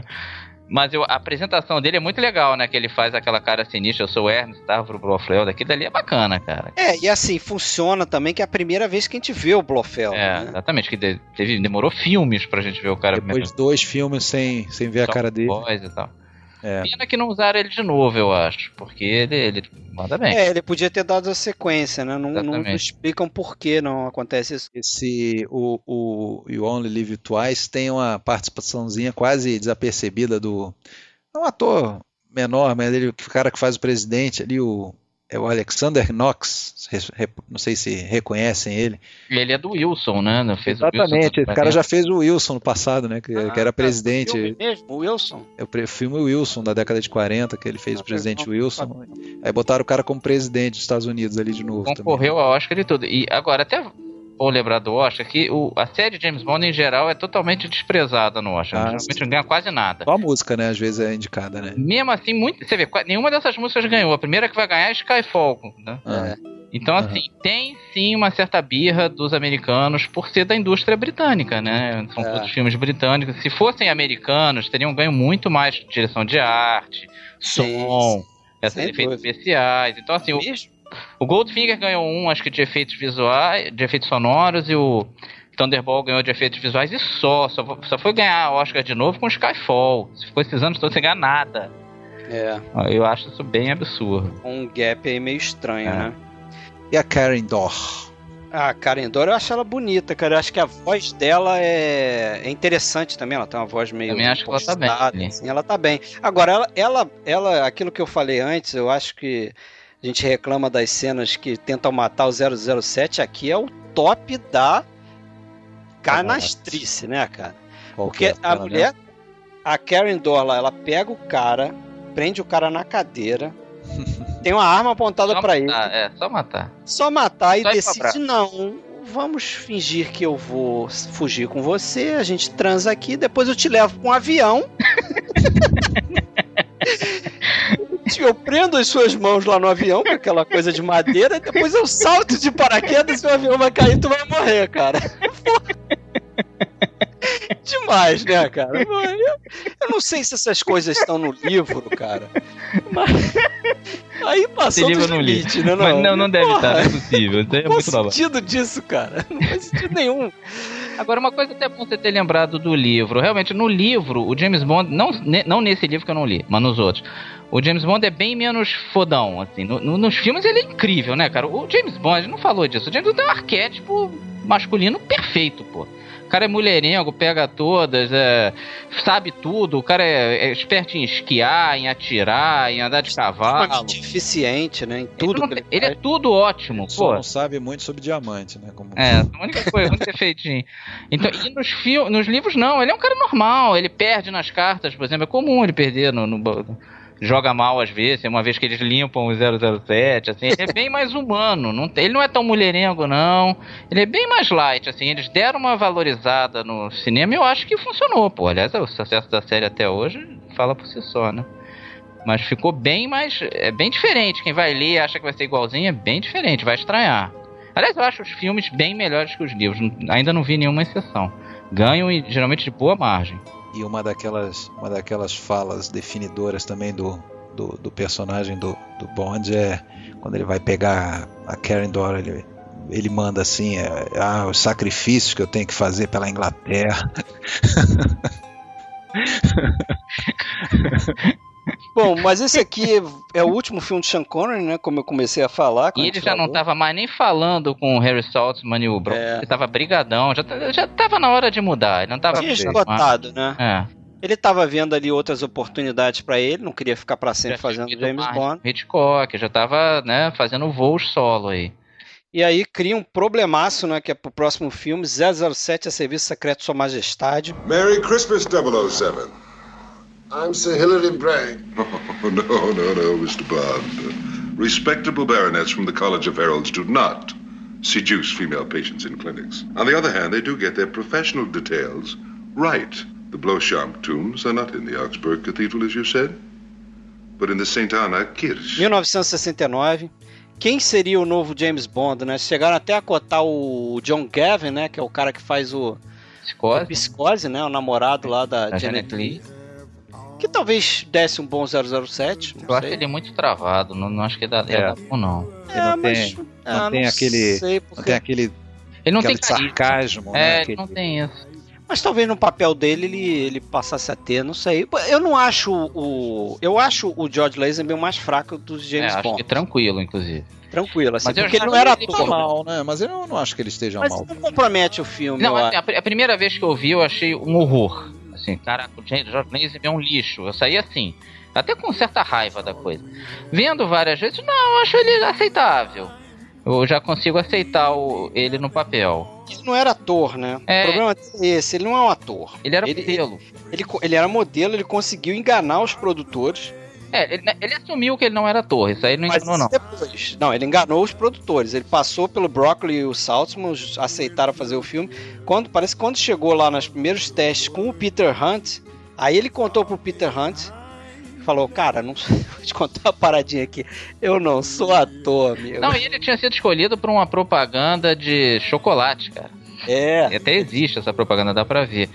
E realmente, assim, pô, foi um tiro no escuro. Eles arriscaram muito. Eu não acho só o Lazenby, não. Eu acho que botaram também uma batata quente na mão dele. Também tem isso. Porque não é um, um filme comum do James Bond. É um não, filme, filme que sai da norma. Cara. É um filme que sai da norma. O James Bond se casa, cara. E tem uma cena que ele quase chora. Precisava do ator ali. É, mas é uma, da, uma, das melhores histórias, não é? Não, eu, eu gosto bastante até. Ah, da... trampou, eu gosto. Eu, eu gosto, não acho tão campeão, não. Mas eu concordo que ele tem esse charme de ser diferente. Então, assim, eles, acho que eles também quiseram arriscar.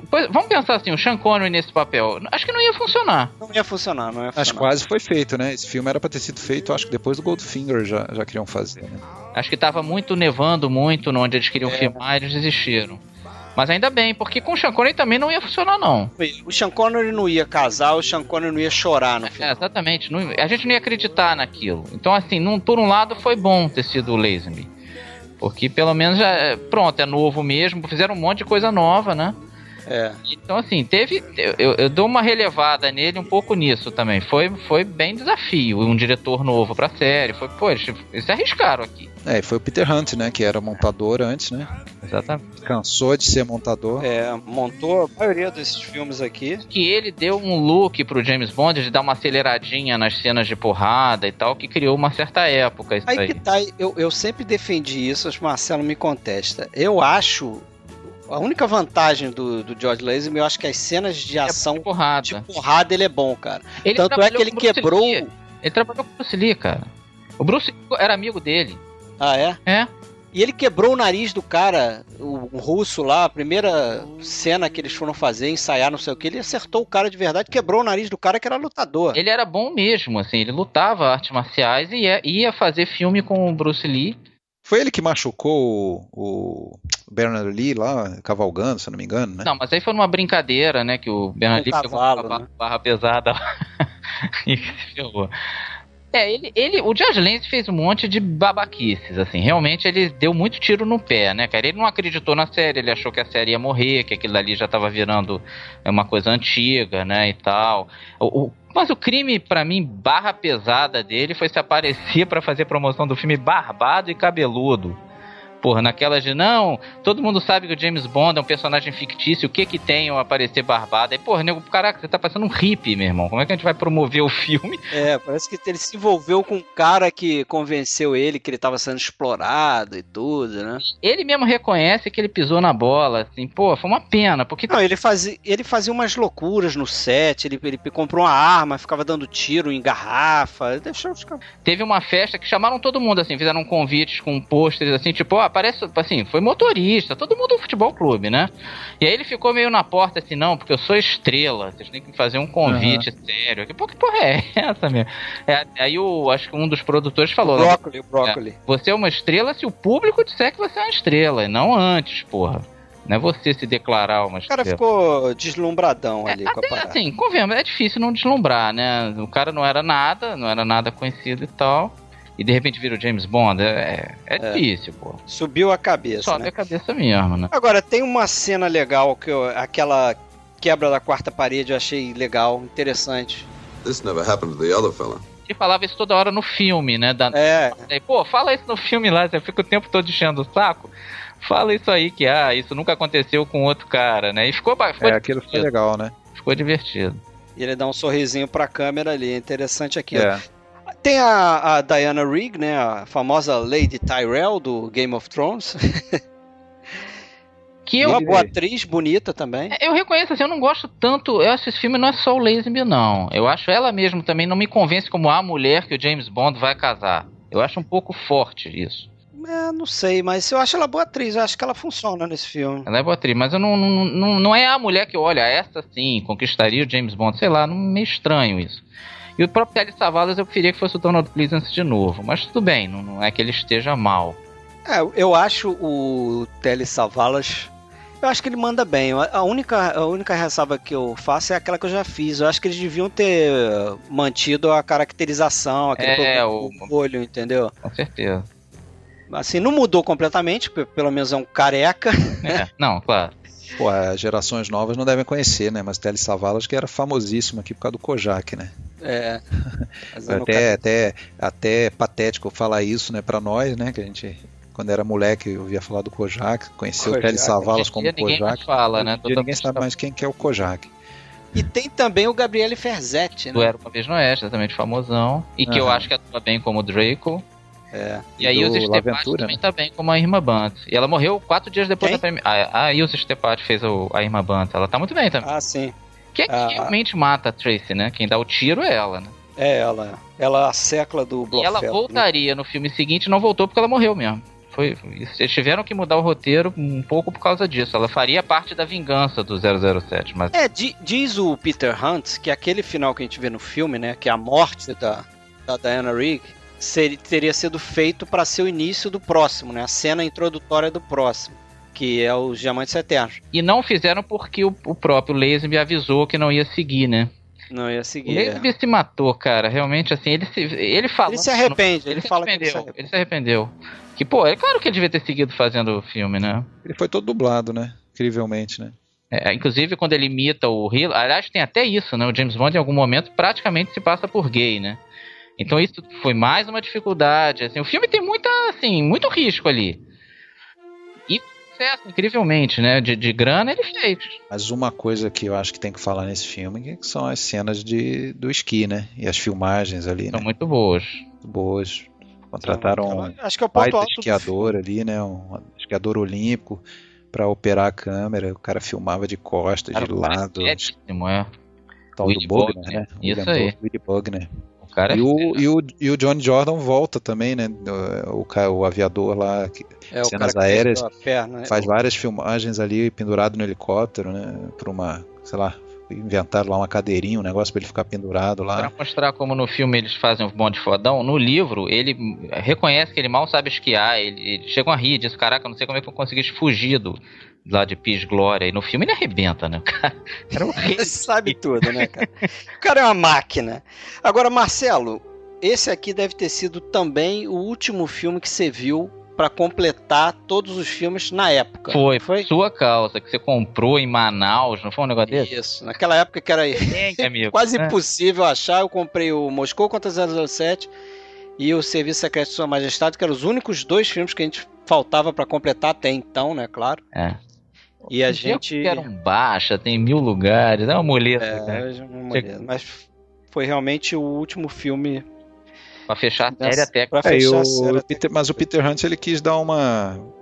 voltar um pouco às raízes, né? É, ele quis tirar um pouco da parafernália, dos, dos gadgets ali, enfim. É, e o filme também tem umas, uns trocinhos de lembrete, assim, tipo, ó, oh, a série continua e tal, né? Nos créditos tem imagens dos filmes anteriores, que nos créditos iniciais, né? Com a música. Tem uma cena que ele fica lembrando, né? Ele fica pegando gadgets antigos e tal, se lembrando dos filmes anteriores ah. e tal. Pessoal... É o primeiro filme a fazer isso, é. né? Depois o Daniel Craig vai fazer um pouco disso, né? Nos filmes mais recentes. É, tem um pouquinho disso. E a, a, música desse filme eu acho a melhor. É muito boa, é melhor. É a melhor da série. É a música instrumental que é, você diz. Né? Exatamente. Né? É melhor da. Não, não a canção do Louis Armstrong, não. Acho boa, mas normal. Mas a, a instrumental é, da, é melhor. Ela, várias cenas são muito boas, é muito legal. De novo, John Barry, né? É. Arrebentando. Mas assim, Fred, toca aí pra nós.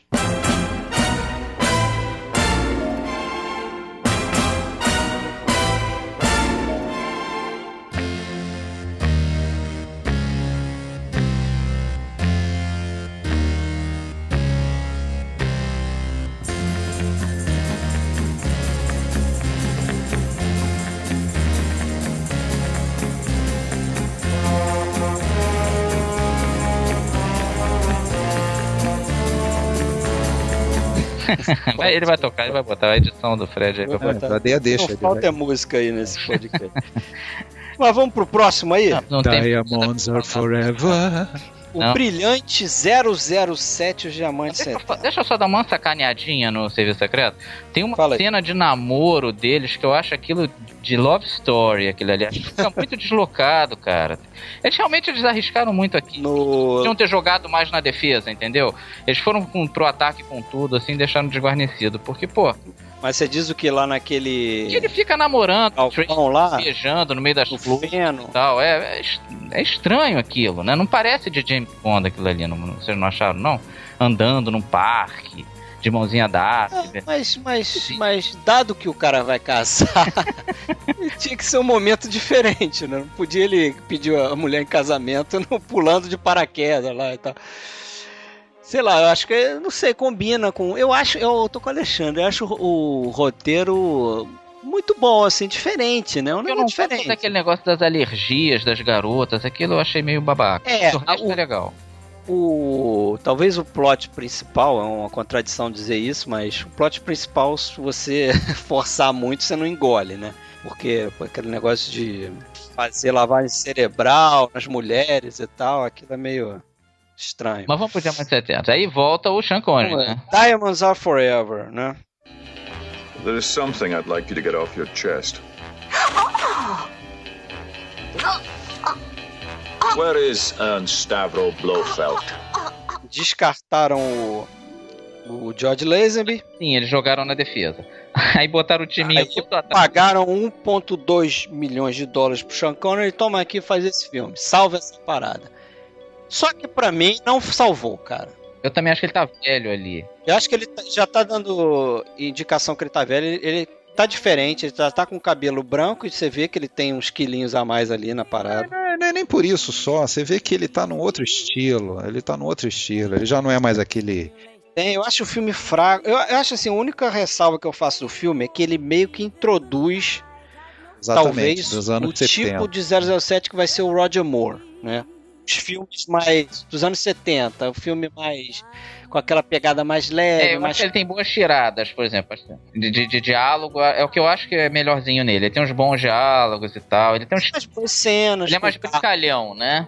É. Eu acho que a série aí começou a sofrer um pouco com a questão da a nova Hollywood como um todo, aquele tipo de filme meio exploitation, assim, e quis meio que seguir nessa linha, né? Já, já parecia meio antiquado fazer um filme com aquele aquele aquele jet set britânico, aquela coisa ali do, né, enfim, é, botaram uma coisa talvez mais americanizada, né, o filme como um todo ali. É, se passa em Las Vegas, né, é. boa parte.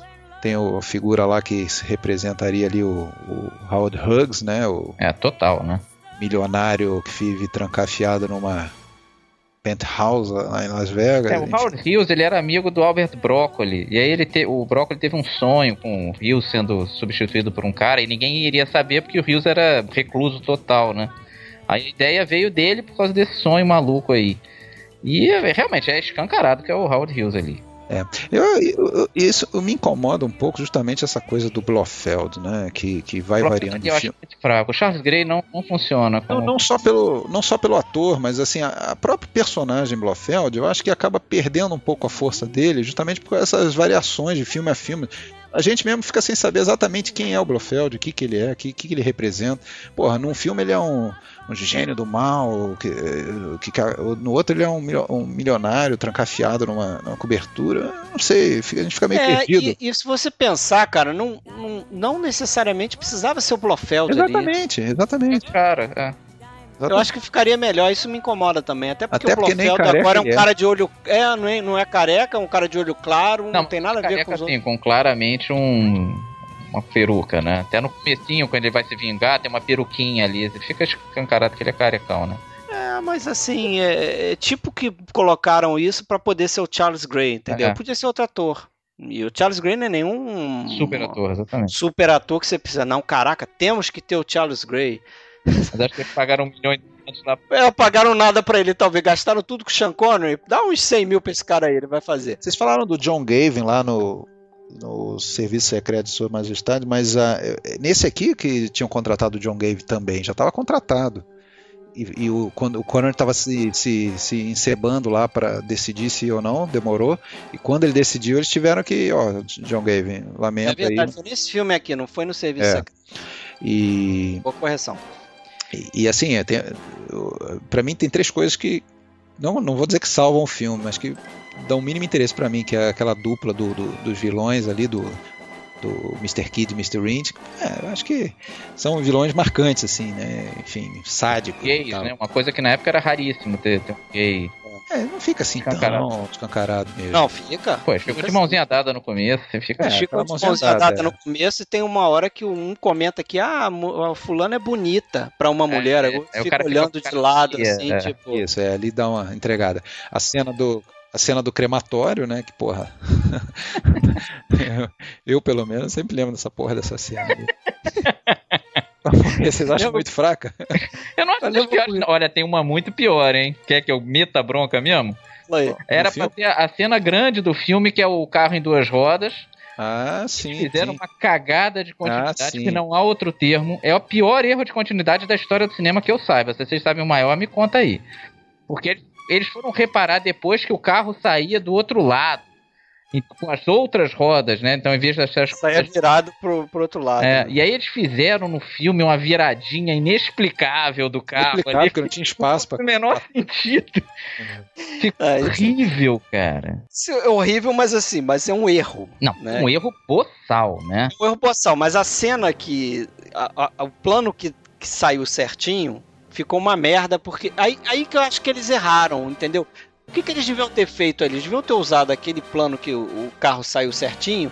E antes de chegar naquela galera que tá lá na rua olhando o carro passar, botava um plano ali dos dois dentro do carro é, e também acho. E eles não tinham como inverter o negativo, não? Sei lá, fazer. não tinha jeito, não, cara. Acho que não tinha jeito. Você inverter letreiro, ia ser uma zona ali. Mas a, a terceira a terceira coisa que para mim, é, é, nesse filme eu acho até que para mim é a melhor de todas desse set ali é a Jill St. John. eu gosto dela. É, ela gosta dela também. Apesar de que ela começa muito bem, ela vai ficando boba. Bem né? sossa, cara. Eu não sei. Ela vai ficando uma, uma bocó, mas no começo ela tá legal. Eu tô falando de outro aspecto, assim, né? Não, não é se ela é boba ou não é boba. Não, e não só ela, né? A Lana Wood, que é a irmã da Natalie Wood. Eu acho muito melhor do que ela. E, e ela é, foi a menininha do Rastro de Ódio, né? Isso. Sim, sim. E ela ali tá com, é, tá, vamos dizer, muito bem, né? Muito bem. E, muito bem. As, plenty, plenty, plenty E, e as duas posaram pra Playboy, inclusive, né? Nesse ano, então... É, a gente não vai brigar, então. Pronto. Não, as, as, em termos de beleza, esse filme tá muito bem servido. É o que dá uma salva. Agora, quer ver um negócio mais vergonha ali do que esse do carro? Você vai gostar disso, você vai lembrar disso. James Bond num canto, fazendo aquela velha técnica do fingir que está beijando uma mulher, com, sabe, botando a mão, se abraçando assim. Você lembra disso? Não lembro não, que momento isso? Caraca, isso é um momento muito. Você apagou isso da tua Ah, memória. Felizmente, fala aí. Sa- Sabe, sabe o gesto que eu tô falando? Você, você se abraça com as próprias mãos e vai pra um canto e finge que você tá abra- abraçando alguém. E as suas mãos viram A mão da uma pessoa. pessoa que. Uma mão da pessoa que estaria te abraçando. Pra quem estiver te olhando de trás, achar que você tá abraçando alguém. Tá, e quando é que ele faz isso? Ele faz isso nesse filme, cara. Pô, Aonde, cara? Lembra? Ah, tem uma hora que, que tá chegando no. Acho que no, no apartamento da Jill St. John. Aí tem um cara lá que tá quase chegando e vai revelar que. Que ele, James Bond, está se passando por esse cara. E ele tem que interromper o cara de chegar lá. Ah, o Peter Franks, né? Isso, isso, o Peter Franks, não sabia o nome do personagem. Ah, e tem aquela briga deles no elevador também, né? É, isso. mas é antes legal, dessa briga, ele faz essa parada no canto. Que vergonha alheia. Não vi isso, não, vou reparar. Agora você deixou eu ficar cabreiro. Sei que é muito estranho aquilo ali. Agora, esse filme tem o Bruce Cabot também. Tem. Vamos citar ele fazendo. Foi o Jack Driscoll do King Kong, você vê lá atrás. Que a gente fez lá O o último podcast. filme dele, morreu logo depois. É, ele faz aqui o Sexby, personagem. Ele faz o Atari também, né? Do Hard Rocks. É. É colega do John Wayne. Tem o roteiro do Tom Mankiewicz, que é filho do Joseph L. Mankiewicz, do A Malvada, e sobrinho do Herman, que fez o roteiro do Cidadão Kane. Depois esse cara faria o roteiro do Superman também. Então, é assim, teve um pessoal bom, mas o filme realmente não é. Ele não. Assim, é, é aquilo que a gente falou. É, acaba sendo divertido, um pouco é, mas eu, eu acho talvez o mais fraco. Pra mim é o mais todos, fraco hein? Desses, desses sete. Não aqui. só dos sete. Não, eu já, eu já. Se a gente Ele, ele é expandir. candidato. Se ele não é, ele, ele briga. É. Esse filme tem a tentativa de matar o James Bond das mais tétricas que eu lembro da franquia inteira. O Blofeld, o Charles Grey lá, tá com ele, né? Claro, apontando a arma pra ele, dentro da, da mansão dele lá, da penthouse lá, né, em cima, não sei o quê. Ele resolve deixar ele sair pelo elevador. Tá lembrando, né? Sair pelo elevador. No elevador tem um, um gásinho lá, uma um coisa venenoso lá que ele desmaia. Aí lá embaixo, o casal lá dos dois lá, as seclas dele, vão pegar ele, botar num carro, levar ele num, num local de construção, vão botar ele dentro de um cano. No dia seguinte ele vai ser soldado lá embaixo no- na construção. Porra, ele vai estar morto ali quando passar água. Porra, meu irmão. Que tal botar uma bala na cabeça do cara, mano? Resolve essa porra logo, cara.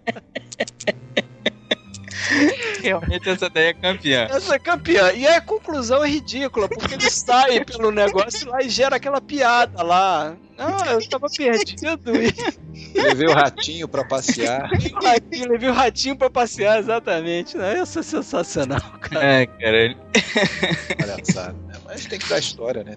É. Vai pro quiz, vai pro quiz, Vai Fred. pro quiz. Quiz. Não, então, mas antes do quiz. Melhor vamos, e pior de cada. Vamos pro.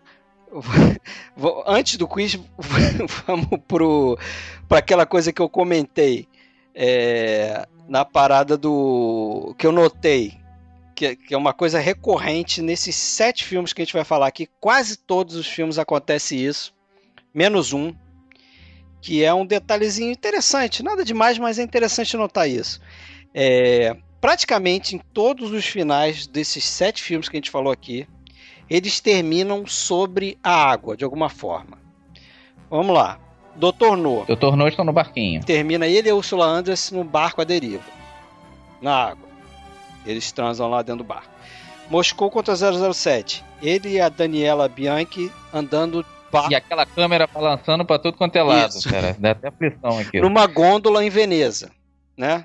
Andando lá no rio. Goldfinger.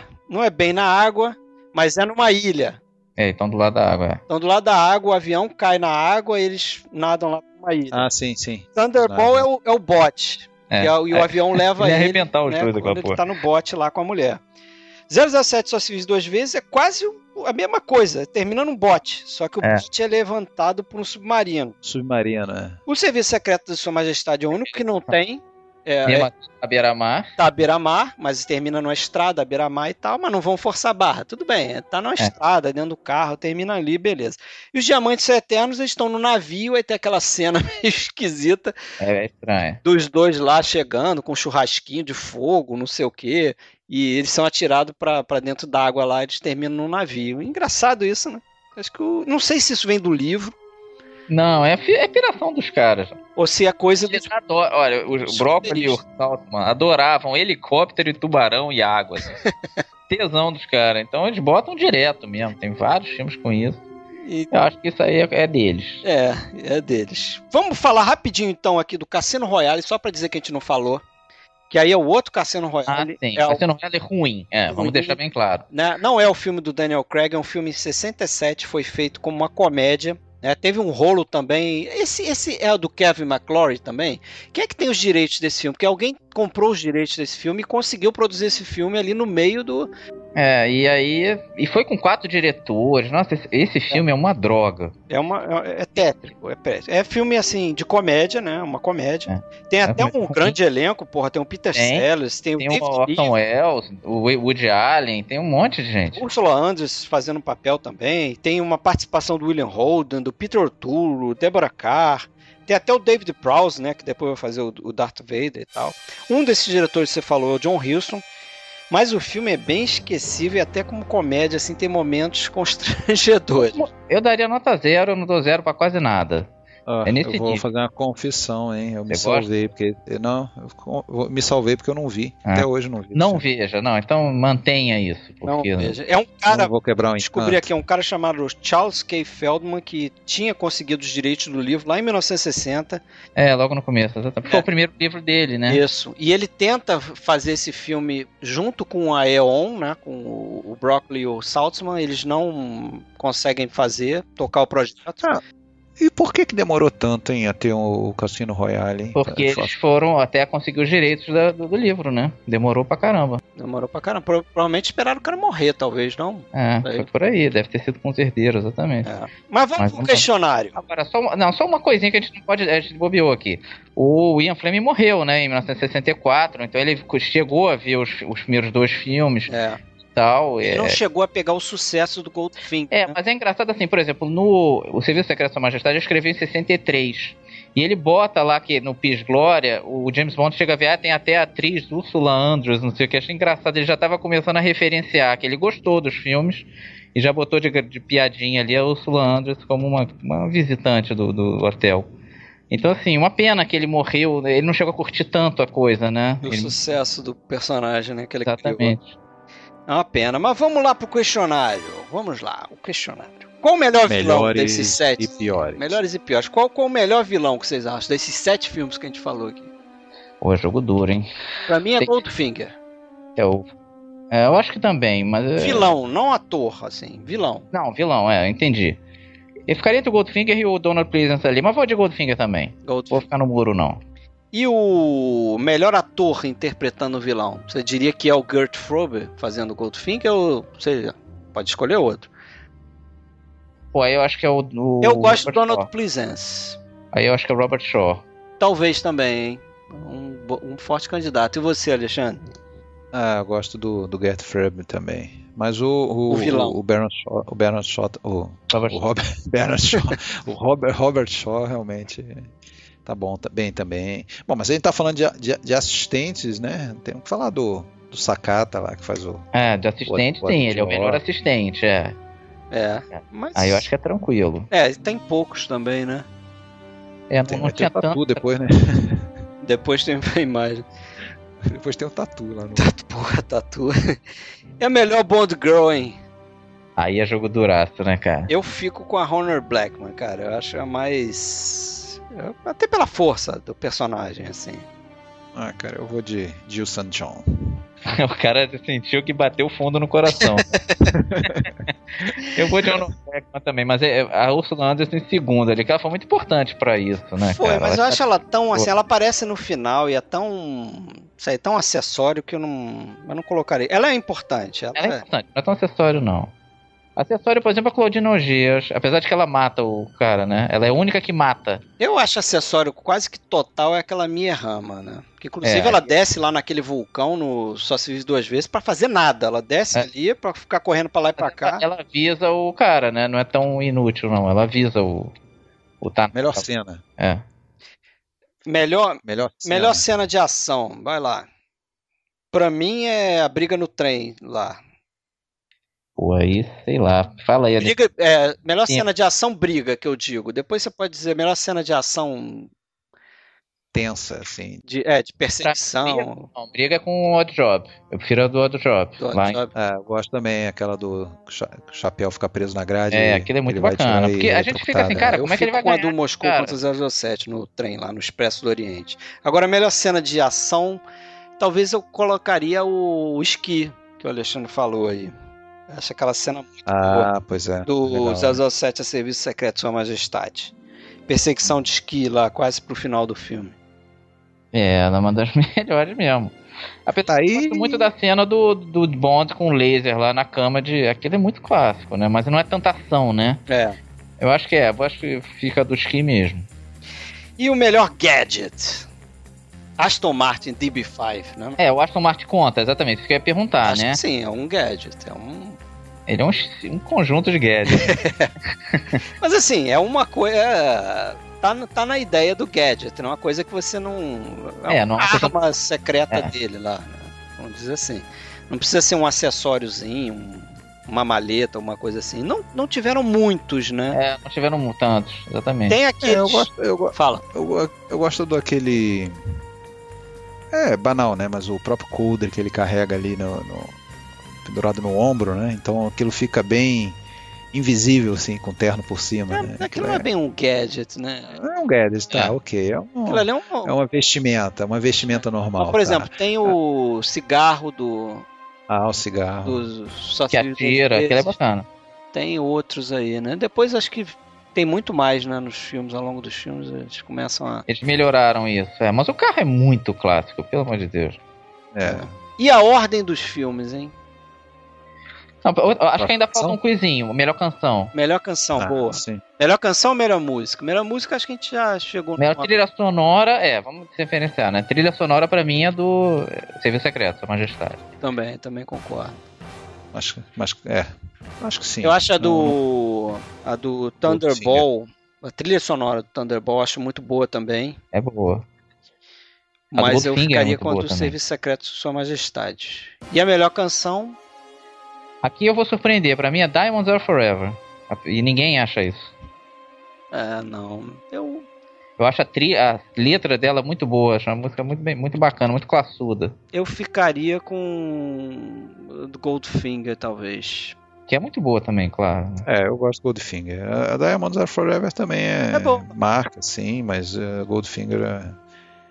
marca bem mais, assim, eu acho que. Agora vocês conseguiriam botar o filme numa ordem? Eu posso até começar, já que eu tô formulando a pergunta que eu já escrevi. Vamos lá, minha Deixa ordem. Eu botar aqui rapidinho. Minha ordem seria o melhor, né? Do melhor pro pior. Goldfinger, o melhor. É, depois eu colocaria Thunderball, surpreendendo vocês, Thunderball. 007 Serviço Secreto de Sua Majestade, Moscou contra 007, Doutor No, 007 só se vive duas vezes e Os Diamantes São Eternos, que eu acho que é fácil o pior é, filme é o desse pior. set. Eu acho que o Guy Hamilton dirigiu o melhor filme e o pior desse período. É verdade. É. Acho que eles apostaram ali no Guy Hamilton achando que iam. Ele pegou uma sequência um ruim de três filmes, é. é. E um vocês? Aqui...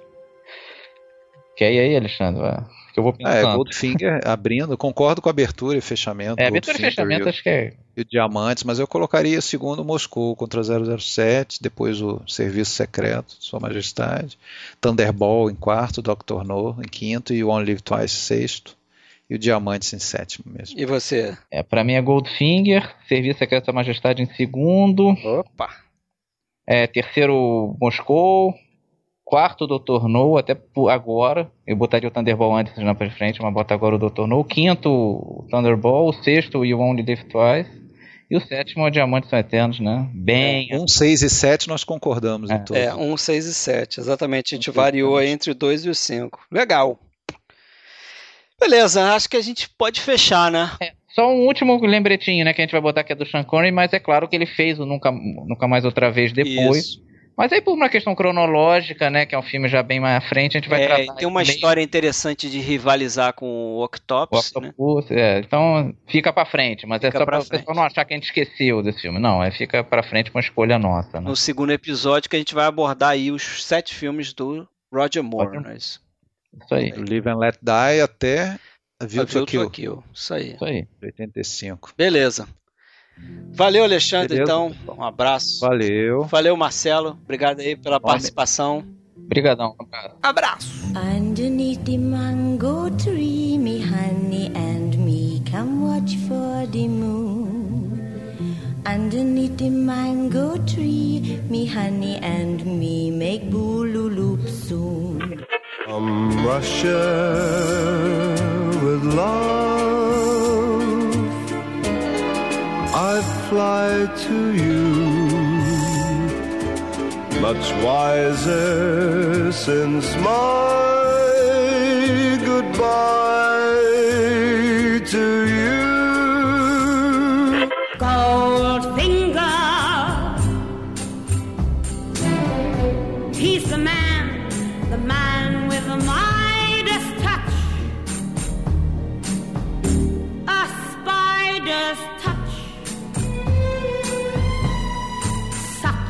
A cold finger.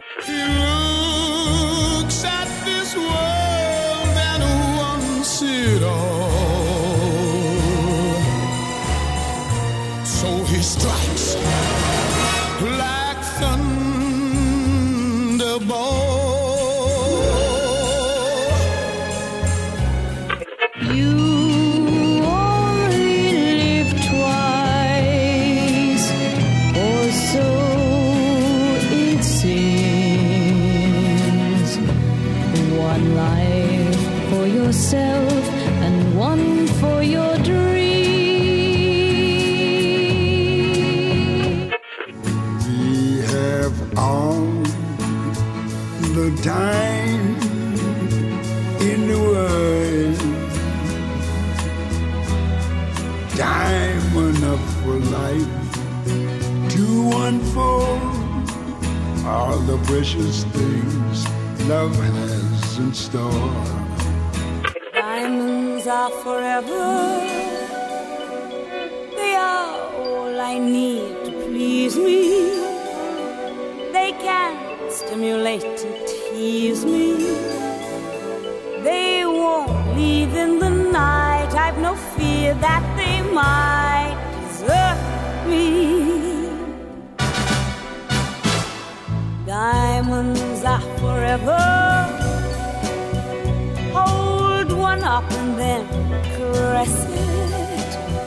Touch it, stroke it, and undress it. I can see every part, nothing hides in the heart to hurt me.